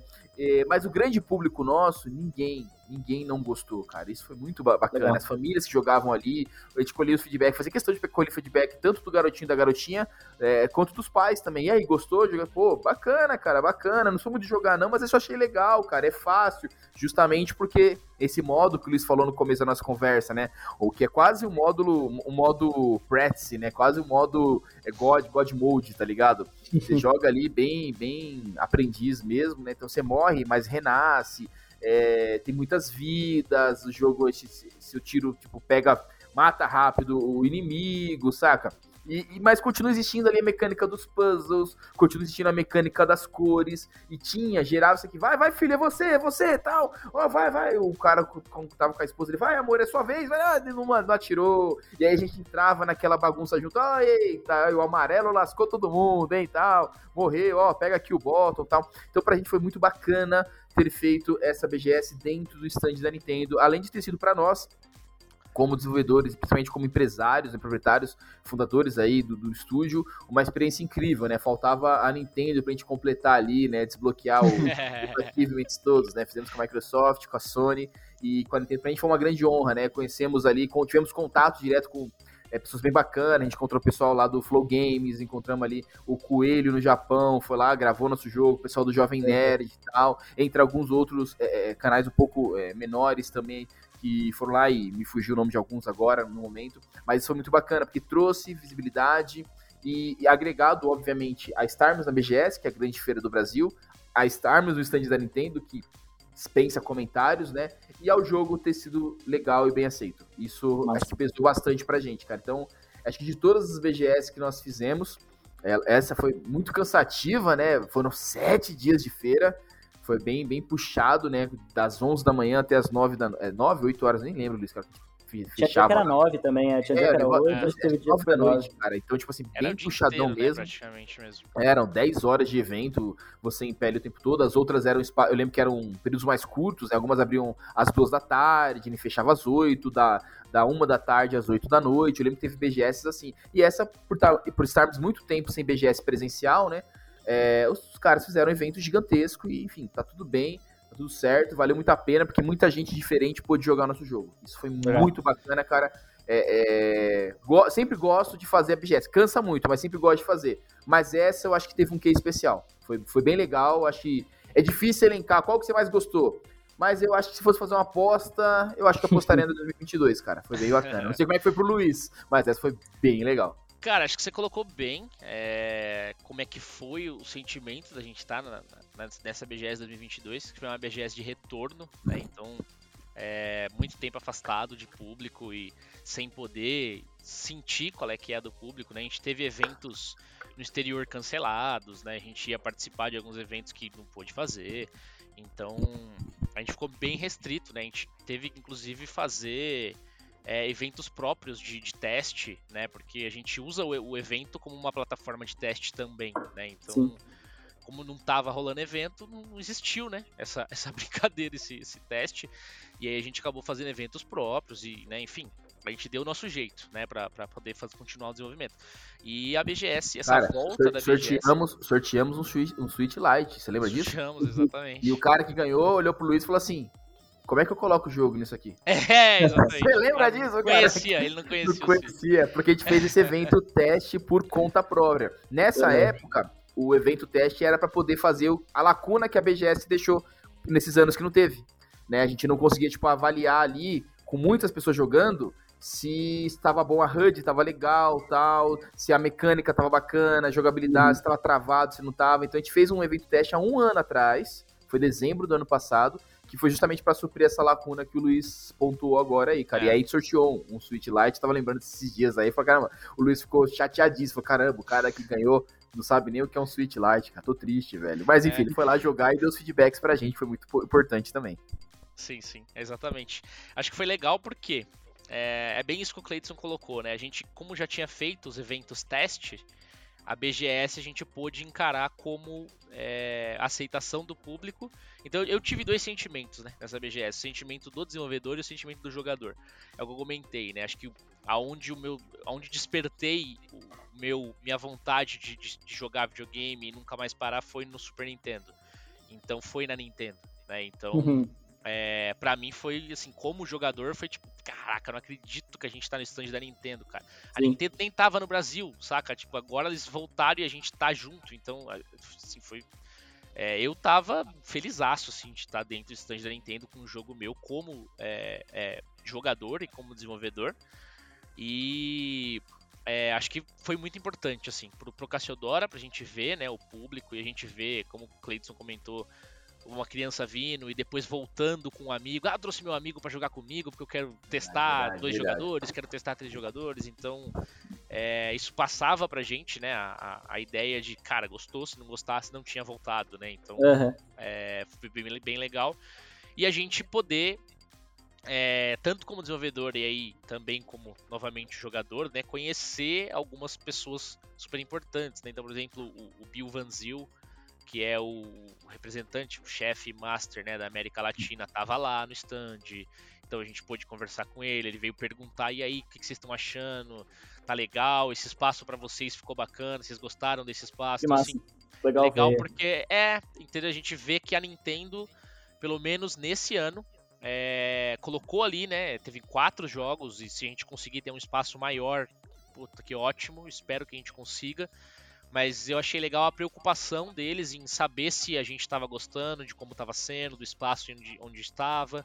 Então, é, achei bem legal, assim, porque a gente realmente não ficou no cantinho, sabe? Assim, aquele, aquele, aquela ideia de putz, a gente tá aqui, mas a gente tá escondidaço, né? Ninguém vai Sim. passar aqui para jogar.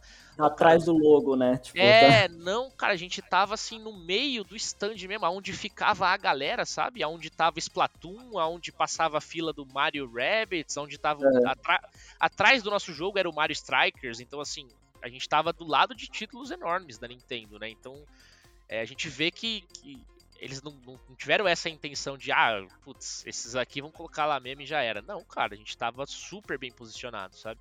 Uhum. Então, cara, assim, tipo, foi, foi muito positivo pra gente. Tanto da parte negócios, né, de, de participar com a Nintendo e da parceria Nintendo, quanto da parte é, do desenvolvimento em si, dos jogos, né, e, e de ver o público. Foi, foi bem legal, assim, uma experiência bastante única pra Void.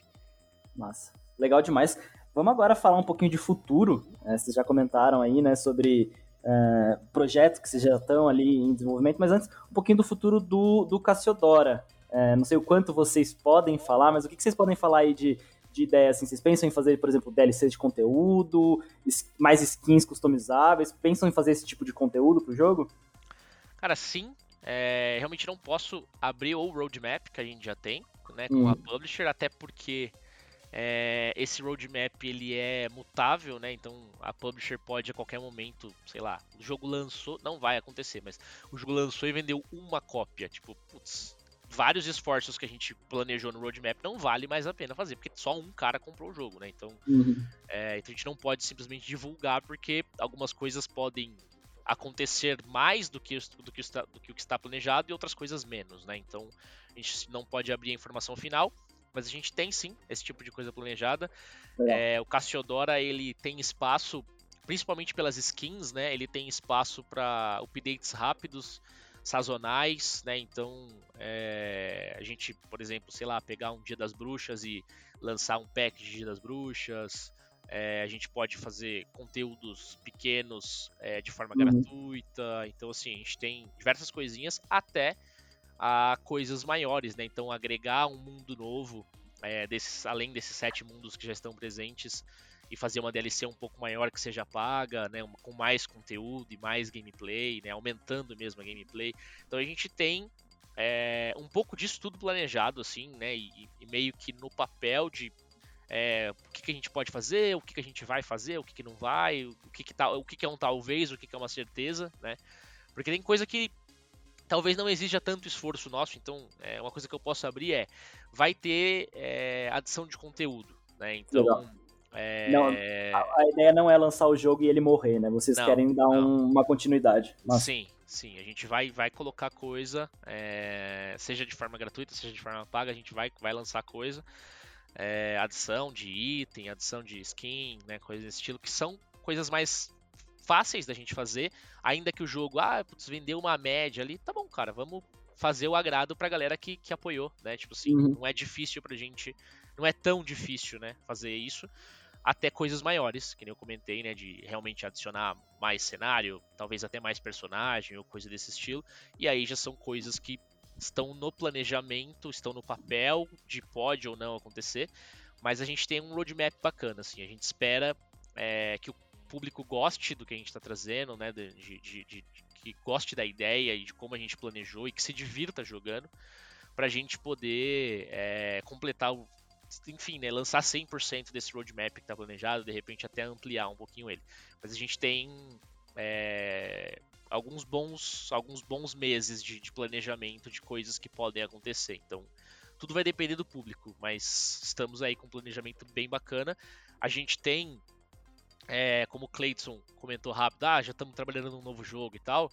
É, esse trabalhando num novo jogo é, é brincando ali, né? Então, uhum. é, o foco Void hoje é de desenvolvimento em si, e aí a parte de serviço é, é a parte, né?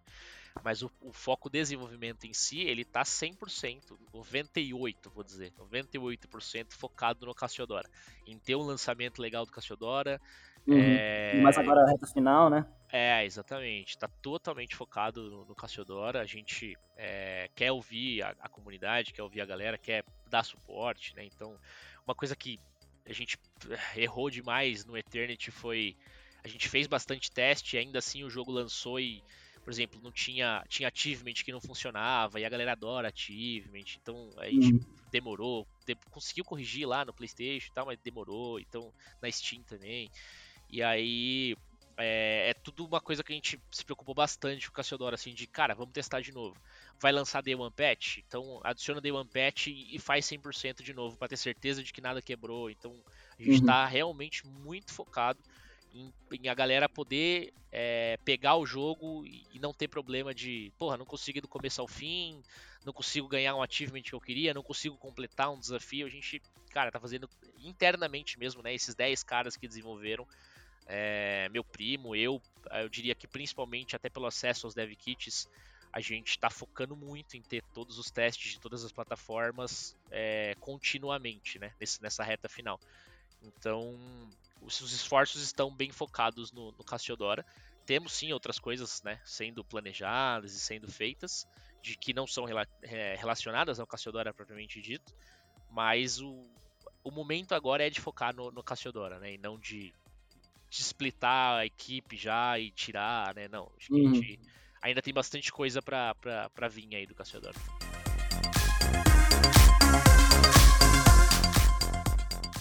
Massa. E assim, falando desse futuro pós-Cassiodora, né, dessas ideias, dessas brincadeiras que vocês estão fazendo, vocês pensam já em assim, o Eternity foi um, um, RPG de ação ali, uma coisa nórdica, né, mais focado na narrativa, na história, uma, é, e daí o, o é mais esse lance da diversão, né, do, do, do, do do, né, da, da coisa da, da família mesmo. É, onde vocês pensam em ir pro próximo jogo? Assim, vocês têm uma, uma ideia assim, puta, eu quero fazer um jogo de corrida de futebol sabe? Umas, umas coisas diferentes assim. Ou vocês estão agora pendendo já para, sei lá, fazer também um shmup, alguma coisa mais no, no estilo de Cassiodora? Para onde está indo o coração da Void, assim? Tá, a gente tem algumas, algumas coisas planejadas, então a gente tem alguns projetos que inclusive estavam engavetados e a gente está né, olhando esses projetos todos. Mas a gente, esse que a gente está brincando, por exemplo, ele é algo diferente de tudo que a Void já fez, né? Então é, não é outro RPG de ação e não é outro shmup. Mas ao mesmo tempo, é, o Cleiton começou a nossa conversa aqui falando da possível adição da, é, da, da, parte de jogos mais rápidos, de serem desenvolvidos mais rápidos, né? De talvez expandir a equipe, etc. Então é, a gente tem alguns planejamentos para seguir com, com coisas que talvez não exijam tanta complexidade e possam ser focadas mais na diversão e desenvolvidas uhum. talvez né, num tempo mais curto e manter isso porque a gente acha que é, a diversão é, sei lá, é uma das primeiras, um dos primeiros pontos que a gente tem que levar em consideração quando está desenvolvendo, né? A gente aprendeu isso, então a gente quer continuar com isso. Mas é, esse que a gente está brincando agora, a gente é, desenvolveu na, o Cassiodora foi desenvolvido na Unreal 4, né? Então esse agora a gente já está brincando na Unreal 5, que permite a gente dar uns passos maiores, né? Então a gente está experimentando tecnologias novas e experimentando coisas novas para a gente ver até onde a gente consegue chegar é, com o time que a gente tem, né? Com, com tudo que a gente está conseguindo, que conseguiu com o Eternity, que está conseguindo já com o Cassiodora e tal, a gente consegue dar uns passos um pouco maiores com esse time de desenvolvimento principal, né? Então que já está que está ao nosso lado desde de 2015, desde antes de 2015, né? Então a gente tem algumas coisas grandes prepar né, sendo preparadas uh, e testadas dentro da Void. Né? Não posso falar muito mais porque a gente né, não, ainda não tem nada em aberto, mas é por aí. Assim, a gente tem os planejamentos bem legais. Mas assim, o mundo do Cassiodora a gente pretende explorar ele em, em outras coisas, além do game Cassiodora. Ah, né? legal. Vamos ver o que a gente consegue. É, basicamente a gente não, a gente não fica, não fica levantando, ah, é o estúdio que só faz RPG de ação, é o estúdio que só faz Sharon Up, é o estúdio que só faz jogo de futebol de corrida, saca? A gente não, não, não, não nunca levanta só uma bandeira porque é, a gente tem muito projeto, como o Luiz falou, né? E aí falou, poxa, beleza, então, legal, o que, que, vai, que, que vai fazer lá na frente lá? Ó, pega os projetos aqui, olha, tal, tem muitas ideias. E é natural que novas ideias surjam. E quando surgem novas ideias, a gente nunca vai parar um projeto para falar, putz, cara, tive outra ideia que parece ser muito mais da hora, cara, que é o futebol de, de corrida aqui, cara, muito louco, tá? Vamos fazer isso aqui? Não, cara, vamos finalizar esse projeto aqui, fazer o melhor possível, a melhor entrega possível. E uhum. aí vamos lá, vamos depois, no momento adequado, vai estar escrito esse projeto, a gente vai avaliar para poder ver qual que é o próximo passo. Aí, como o Luiz falou, né? projeto sempre tem um monte, né? E vai, vai quando for né, iniciar, tocado mesmo, quando passar essa fase, né, do, do, da brincadeira do nosso próximo título, é para se tornar sério o nosso próximo título, é, realmente, de fato, vai ser algo diferente do que a gente já produziu até agora, mas tem outras vertentes, como o Luiz bem pontuou aí, né? A ideia no que vem é a gente ter aí um braço para poder produzir jogos em, em, um período mais curto de tempo, que é muito focados aí na diversão, na jogabilidade uhum. mesmo aí, com toda certeza. E pode ser sim que dentro de uma vertente dessa venha mais um Shrine Up, venha, sei lá, mais um RPG de ação, pode, aí sim pode acontecer. Mas não é o caminho que. Lá atrás, uma vez fala, perguntaram pra gente, pô, cara, se lançaram aí um RPG de ação, é, vocês deveriam fazer outro, porque é esse filme conhecido como estúdio que faz os jogos de RPG de ação. Entendi, né? Mas não foi muito a, a, a, linha que a gente queria adotar na Void. Pode ser, uhum. quem sabe no futuro próximo aí, mude a visão do Luiz e minha referente a isso, a gente tente seguir por esse caminho aí. Mas a princípio, a ideia é de fato diversificar, fazer coisas é. diferentes aí, porque a gente consegue atingir públicos diferentes e a gente gosta disso. É, a gente hoje é focado em desenvolver jogo e não um jogo de um estilo próprio. Né? Se é um jogo, a gente tem condição de desenvolver, é isso que a gente enxerga, né? Então, Legal. obviamente, é, tem coisas que são mais complexas, né? E que você talvez adquira um certo conhecimento já trabalhando num, estilo próprio ali. Mas acho que isso não é uma limitação hoje mais para Void de ah, eu fiz um RPG, então se eu fizer um, um segundo RPG, o jogo vai ficar melhor do que se eu fizesse um shoot and up. Putz, não. Acho que o mesmo conhecimento que eu adquiri lá da engine, de como produzir, de como fazer, serve para qualquer estilo de jogo que eu queira fazer. Então, a gente é bem isso assim. Hoje estamos diversificados.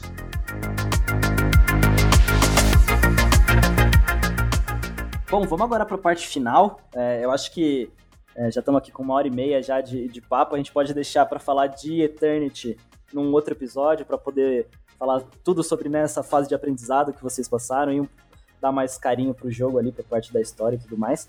É, no encerramento aqui eu gosto de voltar, né, pra parte do pessoal é, e fazer uma, uma pergunta que é sempre, eu sempre faço pergunta do mesmo jeito, que é desenvolvedor faz jogo o dia todo, mas muitas vezes o desenvolvedor não joga muito, né? Não tem, às vezes não tem tempo para jogar. É, vocês têm conseguido jogar alguma coisa, assim, nessa fase final do, do lançamento, do desenvolvimento do, do Cassiodora?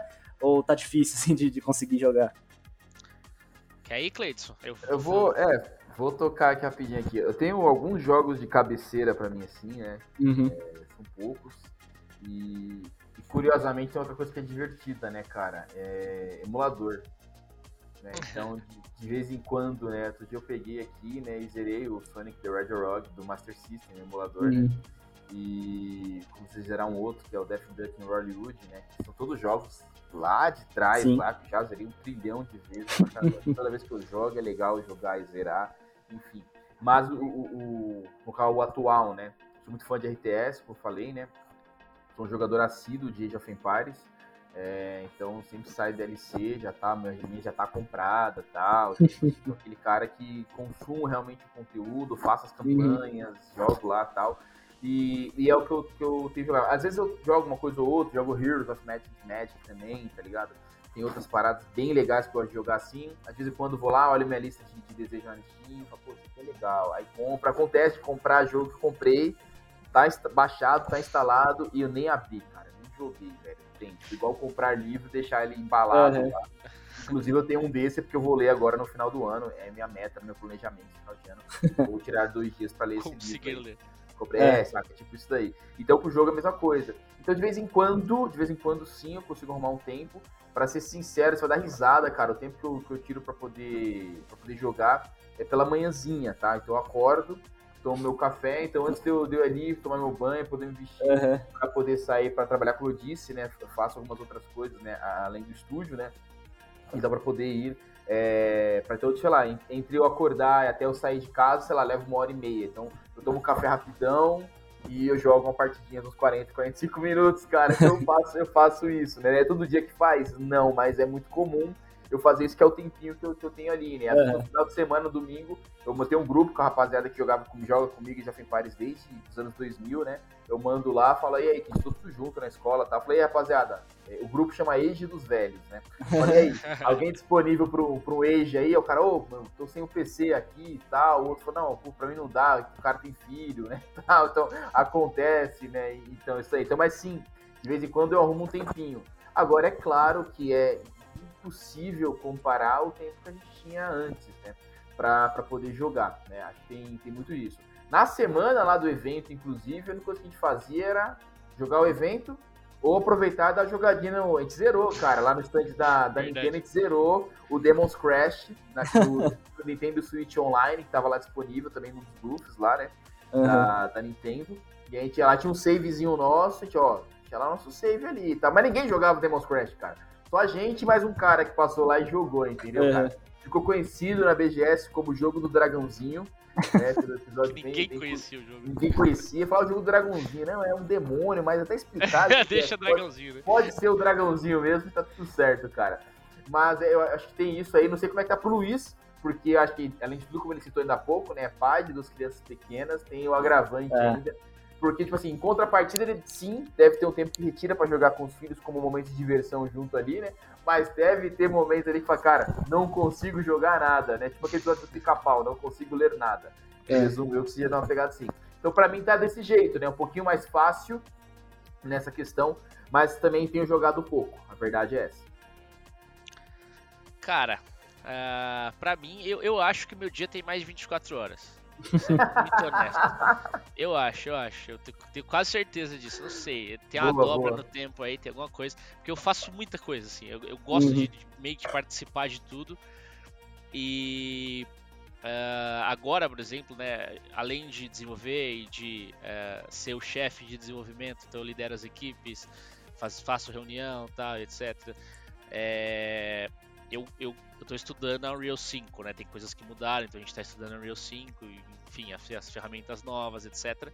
E eu considero que parte do estudo é, que a gente tem que fazer para desenvolver é jogar, né? Porque a gente pega muita coisa quando tá jogando, a gente fala, caramba, olha só o que esses caras uhum. fizeram, então você acaba pegando muita ideia aqui e ali, você meio que, deixa eu ver qual é que é desse jogo, que estão falando bastante, né? Então é, eu acabo me divertindo e estudando ao mesmo tempo quando eu tô jogando, né? Então uhum. eu sempre tento jogar. Vou concordar que nem se compara, né? A época do, de, de, Super Nintendo, de PlayStation 1, que eu só jogava e quando parava de jogar era para jogar RPG, enfim, era pra jogar outra coisa, para jogar um tabuleiro, uhum. né? Então é, não é mais assim, a gente tem um monte de obrigação e um monte de trabalho para fazer. Mas eu tô sempre jogando alguma coisa, cara. Tipo, é, esses dias eu tava é, testando o Scorn do, do, Xbox, porque eu queria ver qual é que era, se, porque eu gosto, sou muito fã de Alien, e uhum. eu queria ver o quão terror era, se era um jogo de sobrevivência, eu não tinha entendido muito bem qual que era do jogo, então eu queria ver qual é a sensação que eu ia ter de, cara, que caminho é esse que essa galera seguiu que não, não me entendo que jogo que é, saca? Então Sim. foi algo que me chamou a atenção por ser diferente. Então eu fui testar. Não terminei, mas joguei um pouquinho, testei, joguei umas horinhas ali e vi qual é que era. É, o meu primo, esse que tá, que tá desenvolvendo com a gente, que né, começou lá atrás, ele tá jogando o novo God of War aí, o Ragnarok. Então, eu não quis pegar spoiler porque é um jogo que eu quero jogar ainda Sim. do começo ao fim. Mas eu fui ver algumas coisas de, olha, cara, o que você acha disso daqui? Olha como é que eles trabalharam a HUD, olha como é que eles fizeram feedback de X coisa. Então eu uhum. acabo sempre dando uma olhadinha e jogando um pouquinho, né? Mas, como o Cleidson bem colocou, o que eu sempre tenho feito, assim, quase todos os dias, não todos os dias, mas quase todos os dias, é jogar alguma coisa com meus filhos. Tipo assim, porque eles, como eles gostam disso para diversão, quando eu tenho o meu tempo separado de, beleza, agora encerrou, agora eu, eu vou ficar com eles, eu vou, né, gastar, é, é a parte do meu tempo que eu vou ter com eles, né? É, e eles querem jogar videogame, eu acabo aproveitando, né? Então, e jogo junto. Então, praticamente estou sempre voltando, né? Porque assim, a gente nunca pega tanto jogo novo, é o que eu falei, assim, a gente não tem tanta opção de jogo que a gente consegue ainda jogar junto. Mas Sim. a gente está sempre voltando para Mario Kart, jogando partidas de Mario Kart ali. A minha filha adora Minecraft, então a gente está sempre dando uma jogadinha de Minecraft, umas partidinhas e vamos construir não sei o que, vamos pegar não sei Legal. o que. Eu tô sempre brincando um pouquinho. Agora, eu mesmo, né, tipo, jogando por mim, eu consegui. Recentemente eu comprei, eu recebi, né? O, o novo Pokémon do Switch, Pokémon Scarlet. Legal. Né, do, do Scarlet Violet. E tô jogando ele. Eu acho que o Switch hoje é a plataforma que me possibilita jogar mais. Porque eu não tenho trabalho. É, eu não tenho trabalho de. Vou subir, vou ficar preso lá na televisão, às vezes a televisão é afastada de onde estão tá meus filhos, não sei o que. ah, vamos assistir um filme? Vamos. Vamos botar um filme da Disney aí. Eu já assisti 20 vezes, né? E eles querem assistir de novo. Então eu boto o filme da Disney, tô ali com eles e tô com o Switch na mão. Então uhum. o Switch me possibilita esse tipo de coisa de, Sim. ah, vou dormir agora, beleza, mas vou dar 40 minutinhos, uma horinha de, de Switch aqui e depois eu durmo. Então o Switch me possibilita jogar muito mais do que eu, eu, eu jogaria, é, do que eu conseguiria se, se não tivesse o modo portátil, né? Então, acho que hoje a plataforma que eu mais jogo quando sou eu mesmo jogando acaba sendo o Switch. Apesar de eu ter tudo, cara. Eu assino PlayStation Plus, eu assino Game Pass, eu, eu, porque é aquilo que eu falei, assim, eu gosto de ter acesso a meio que tudo, porque eu tô sempre olhando os jogos, sempre dando uma testada e pego ali, ah, esse jogo a gente podia pegar referência de não sei o que, aí como é que eu vou ter acesso a isso? Então eu meio que tenho acesso a tudo, assim. Uhum. E aí eu acabo sempre brincando, cara, sempre tô jogando. Nunca, nunca é, não é sempre o que eu quero, mas eu tô sempre jogando. tá certo, tá certo. Tem que manter sempre o, o como que falo, o cabide de referência também, né, pro, pro desenvolvedor ali, sempre precisa ter da, tirar da cartola as referências, né? Certo. É, outra coisa que eu gosto de fazer aqui nesse encerramento sempre é pedir que vocês indiquem é, outros desenvolvedores para vir aqui falar de seus jogos, é, falar de seus lançamentos, ou falar só sobre game dev mesmo, assim, que, que vocês gostariam também de saber um pouco mais sobre a, a, a história, a trajetória aí. Cara, é uma, uma galera que eu posso indicar, e assim, apesar de eu já saber bastante da história deles, porque é, eu tenho acompanhado de perto o trabalho que eles estão fazendo, é o pessoal da Pulsatrix, que é o pessoal do Fobia, né? Sim. Eles fizeram algo assim. É, eu não acompanhei o desenvolvimento em si, uhum. de como foi, quantas pessoas foram, tal e etc. Mas é, um dos meninos que, um dos sócios, né, do, do, da Pulsatrix e, né, enfim, que, dos, dos chefes lá da, da que, dos caras que desenvolveram o Fobia, ele trabalhou com a gente no Eternity, ele ah, né, fez, fez serviços com a gente, etc. E a gente acompanhou esse projeto deles desde que era um projeto mais ou menos, assim, saca? O Fobia já foi um projeto mais ou menos, a gente olhava é. e conversava com eles de, cara, isso aqui tá meio ruim, essa jogabilidade tá ruim pra caramba, vamos melhorar aqui, vamos... E os caras fizeram algo incrível, né, velho? Eles Surreal, né? lançaram né? um jogo que você olha e fala, tá caceta, tipo, é, sabe? Tipo, é triple A essa porra aqui. Então eles fizeram um trabalho muito é. bom, né, velho? Eu, eu gente... tive a oportunidade de fazer um episódio com eles aqui. Eu já, eu, Você eu fez? Fiz, eu não. É, eu fiz um. Eu acho que o 14. Foi, foi, eu lancei na semana que o jogo lançou ali. E é muito legal que eles falam que o, eles começaram a Fobia como um projeto portfólio. Era tipo, ah, vamos. Estamos treinando, estamos treinando 3D aqui, vamos, opa, vamos fazer um jogo então. Uhum. Mas eu consegui, consegui falar com eles assim antes do lançamento, foi ah, bem legal. legal. É, a gente teve o prazer de trabalhar especificamente na parte da portabilidade para eles. Ah, então, legal. A gente trabalhou colocando no Play 4, Play 5, X1 e X Series, né? Mas aí, assim, é um glimpse só, um negocinho uhum. de nada do desenvolvimento, né? Tipo, eles fizeram o jogo completo no, no PC e o jogo tá pronto. E aí a gente trabalhou passando isso para os consoles. Também dá um trabalhão, mas uhum. nem se compara ao desenvolvimento, né? Então é, a gente foi só um pedacinho, né? Do, enfim, é, o desenvolvimento foi eles que fizeram, né? A gente não encostou. Sim. Então, é, acho que eles estão de parabéns, eles fizeram um trabalho incrível. Bacana. Nossa, é, um, alguém que eu poderia recomendar, que é um pessoal que a gente conhece, é, tem uma história muito bacana também né, nesse segmento. Estão lá construindo a caminhada deles. Eles estavam esse ano na BGS, inclusive, ali na, na Arena Indy, que é o pessoal da Veneta ah, legal. conhece, já são, são é, conhecidos assim próximos nossos, né? Trabalhou comigo, inclusive. É, chegou um momento X lá que a gente quase fez uma parceria para construir algo junto, né? Mas aí, obviamente, é, estúdios nós seguimos um caminho, eles seguiram outro tal. Eles estão com um negócio super bacana, é, eles têm ali, eles seguem numa outra linha legal, tem ali é, uma prestação de serviço por um Serious Games, mas tem também ali que, que é né, o que mantém ali o estúdio muitas das vezes, é né, muito comum isso no Brasil, né, os desenvolvedores indies, mas eles têm o desenvolvimento deles ali, eles levaram o jogo deles para BGS esse ano e eu sempre vi o stand deles cheio. Né? Sim. Sempre ia passar lá para dar um Era o primeiro eles, ali, pra... né? Era o primeiro stand é, ali do corredor, então, com, cara, então, com assim, o Plank Farm, né?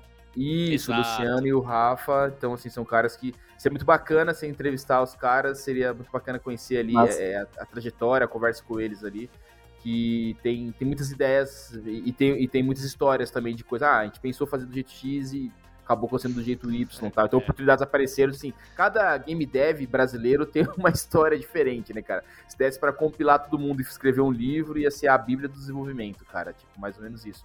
Porque cada um tem uma trajetória, cada um tem um, uma coisa ali que fala, isso me marcou, isso me abriu porta ou a visão para A ou para B. Então são caras bem, bem legais aí, como o Luiz já indicou o pessoal da, da Pulsatrix, mas você já até gravou com eles também. Eu indicarei o pessoal da Veneta, que, que é um trabalho bem legal que eles fazem. São Demais. super legais. São super legais mesmo. É, o jogo tava bem legal, tava, tava com bastante gente mesmo lá, assim, Sim, super divertido também. Sempre cheio e eles, cara, são gente boníssima, assim, a gente já fez é, na época do Eternity, né? Tipo, a gente trabalhou bem próximo deles, assim, então é realmente uma galerinha que tá fazendo, tá, tá tentando, assim, também chegar, sabe? Então, estão é, sempre se esforçando bastante já vi eles participando de diversos projetos aí, né? Eles tiveram participação e prestação de serviço em diversos projetos que estão é, na mídia, né, hoje, então é bem legal, assim, eles também com certeza têm uma experiência bem boa.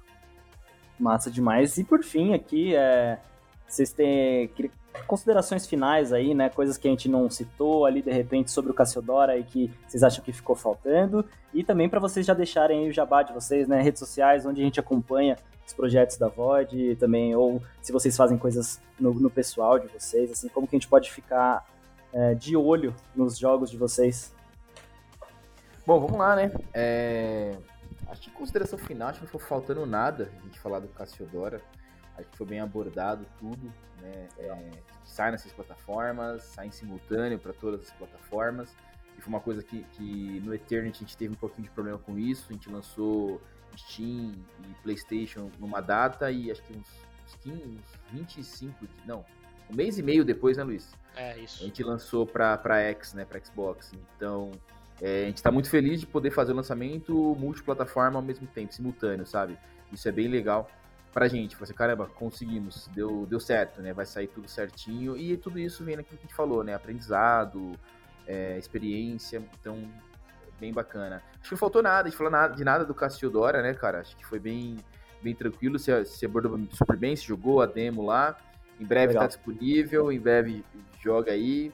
É, o pessoal joga sozinho, joga em dupla, joga em trio, cara, que vai ser super divertido, sem sombra de dúvida, né? Vai atingir todos os públicos, como foi bem falado, galera que gosta mais do ah, jogo difícil ali, ou quem fala, ah, não, caramba, não é para mim, vou jogar aqui mais tranquilo aqui. Então vai ter modo para tudo aí. Então a gente tá também tá feliz com a exposição que a gente teve com o Caçador aqui hoje. Massa demais. E como que a gente pode seguir as redes aí de vocês? É Twitter, Instagram, tá em todos os lugares, a Void? Então, basicamente, se a gente é, acessar aí, né, o site da Void Studios, né, o www.voidstudios.com.br, então tem aí tudo que a gente faz, né, tem ali falando sobre os nossos clientes, falando que a gente faz né, a prestação de serviço, faz outro search. Às vezes alguém vai escutar aqui a gente e vai falar, caramba, eu tenho um, um, um, jogo de treinamento da minha equipe de RH que eu queria fazer na minha empresa. Esses caras fazem isso, a gente faz isso. Né? Contrata gente que a gente presta assim, esse tipo de trabalho. A gente trabalha com alguns títulos lá de fora, alguns já estão oficialmente lançados e podemos falar sobre. Nós trabalhamos no G.I. Joe, né? É, Operação Blackout, né? É, foi o Blackout, né, Luiz? Foi, foi. E trabalhamos também na DLC do Hellpoint lá, Blue Sun também. Tem um outro que a gente não pode falar porque não está lançado ainda, então o NJ não permite a gente falar, mas é um, é um, título, uma IP super grande também, né? Um título super conhecido, uma marca super conhecida, que os brasileiros gostam muito, inclusive, né? A gente trabalhou também, em breve a gente vai poder falar sobre isso. Tem lá sobre o Eternity, né? O nosso primeiro jogo tá lá também. E tem, inclusive, também o site que é o site do Cassiodora, né? Que é o cassiodora.com, né?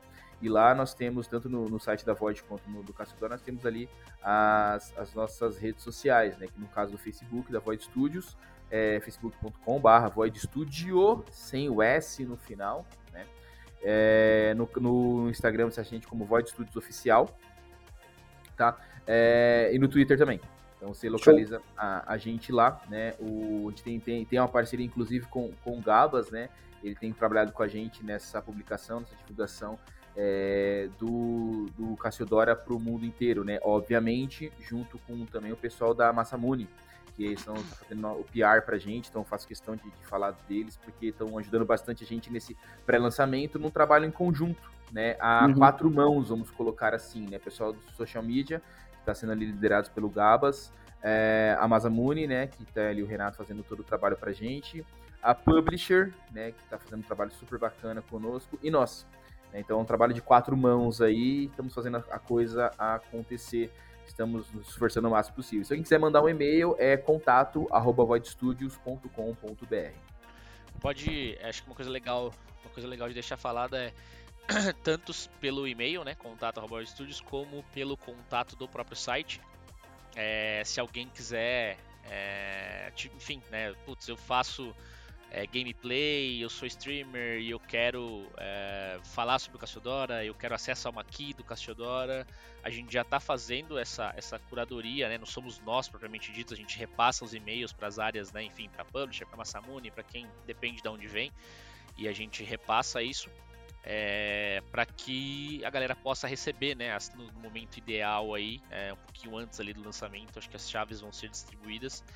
E aí, se alguém tiver interesse quiser jogar o Cassiodora, quiser conhecer, enfim, manda pra gente lá uma mensagem, é, manda lá seu canal e a gente com certeza vai fazer chegar nas pessoas certas para que você possa receber aí e ajudar a gente com o Cassiodora. Show de bola, gente muito obrigado aqui por todas as histórias, por falar um pouco mais aí de vocês e falar um pouquinho mais do Cassiodora. É, espero que dê muito certo aí esse lançamento, que vocês consigam ir além do roadmap lá que vocês têm preparado para o jogo. E já curioso aí para essas próximas empreitadas, para esses próximos projetos, cara. É, obrigado de novo por, por, por terem colado aqui no Controles. E a minha ideia é que aqui seja uma via de mão dupla também, assim, quando precisarem, quiserem é, falar, falar alguma coisa, precisa, ah, precisamos falar de um projeto novo, pá, pode me chamar. É, o Controles é para ser uma plataforma para os desenvolvedores brasileiros aqui, então é muito massa poder estar tá, tá aqui ouvindo a história de vocês. Obrigado mesmo. Viu? Valeu, cara. Obrigado pelo espaço. É, acho que é muito importante para empresas indies brasileiras. Acho que o seu foco é, é ótimo assim, para gente que está na área, porque a gente sabe que a gente até consegue um espacinho aqui e ali, mas não são tantos, né? Então, é, toda ajuda para estúdios indies é, é super bem-vinda. Assim. Então, cara, brigadão de novo pelo convite. Eu espero que tenha sido legal as informações que a gente passou para vocês. Com toda certeza, quero agradecer muito a todo mundo que nos apoiou, que nos apoia, que, tá, que dá o espaço para a gente, como você aqui no Controles Voadores está tá abrindo esse espaço para nós podermos falar dos jogos, do nosso jogo no caso, mas os desenvolvedores indies brasileiros, eles têm, é, é mais uma voz, né, que está sendo é, aberta aí, né, que você está tá equalizando pra gente, né, cara, então tá sendo aí o funil, né, de pegar várias informações e soltar aí pro público, espero que o canal também, que o podcast, enfim, que todo, todos os projetos de controles voadores tenham cada vez mais sucesso e possam convidar cada vez mais pessoas, mais estúdios, para estimular cada vez mais é, pessoas a entrarem, adentrarem na indústria e falar, caramba, a indústria brasileira de jogos, ela existe. E tem uma galera desenvolvendo, e tomara que a gente, né, com, obviamente com todo o pé no chão possível, a gente possa ser referência para alguém, a gente possa ajudar alguém ali, sem sombra de dúvida, na, na caminhada, né? Se servir de inspiração já é, é aquele tipo de remuneração que não tem preço, né? Que não é no dinheiro. É alguém falar, cara, eu desenvolvo jogos porque eu vi vocês desenvolvendo um jogo um dia, eu fui numa BGS um dia, vi vocês com o jogo de vocês lá em 2015, 16 e falei, cara, dá para fazer e seis anos depois estou aqui fazendo, sabe? Isso é, é, muito bacana também.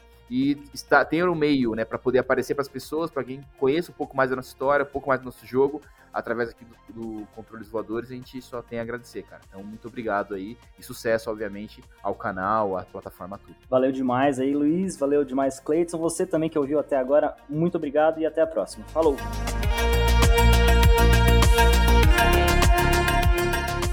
Esse foi mais um episódio de Controles Voadores. Se você gostou, já compartilha aí nas redes sociais, manda para todo mundo que você conhece e também clica lá nas matérias do Terra Game On pra gente ganhar uns cliques, né, para reconhecer o nosso trabalho. Se você não gostou, compartilha também e daí manda mensagem o que você quer ver melhorar aqui no podcast. Muito obrigado por ouvir até aqui e até a semana que vem. Falou!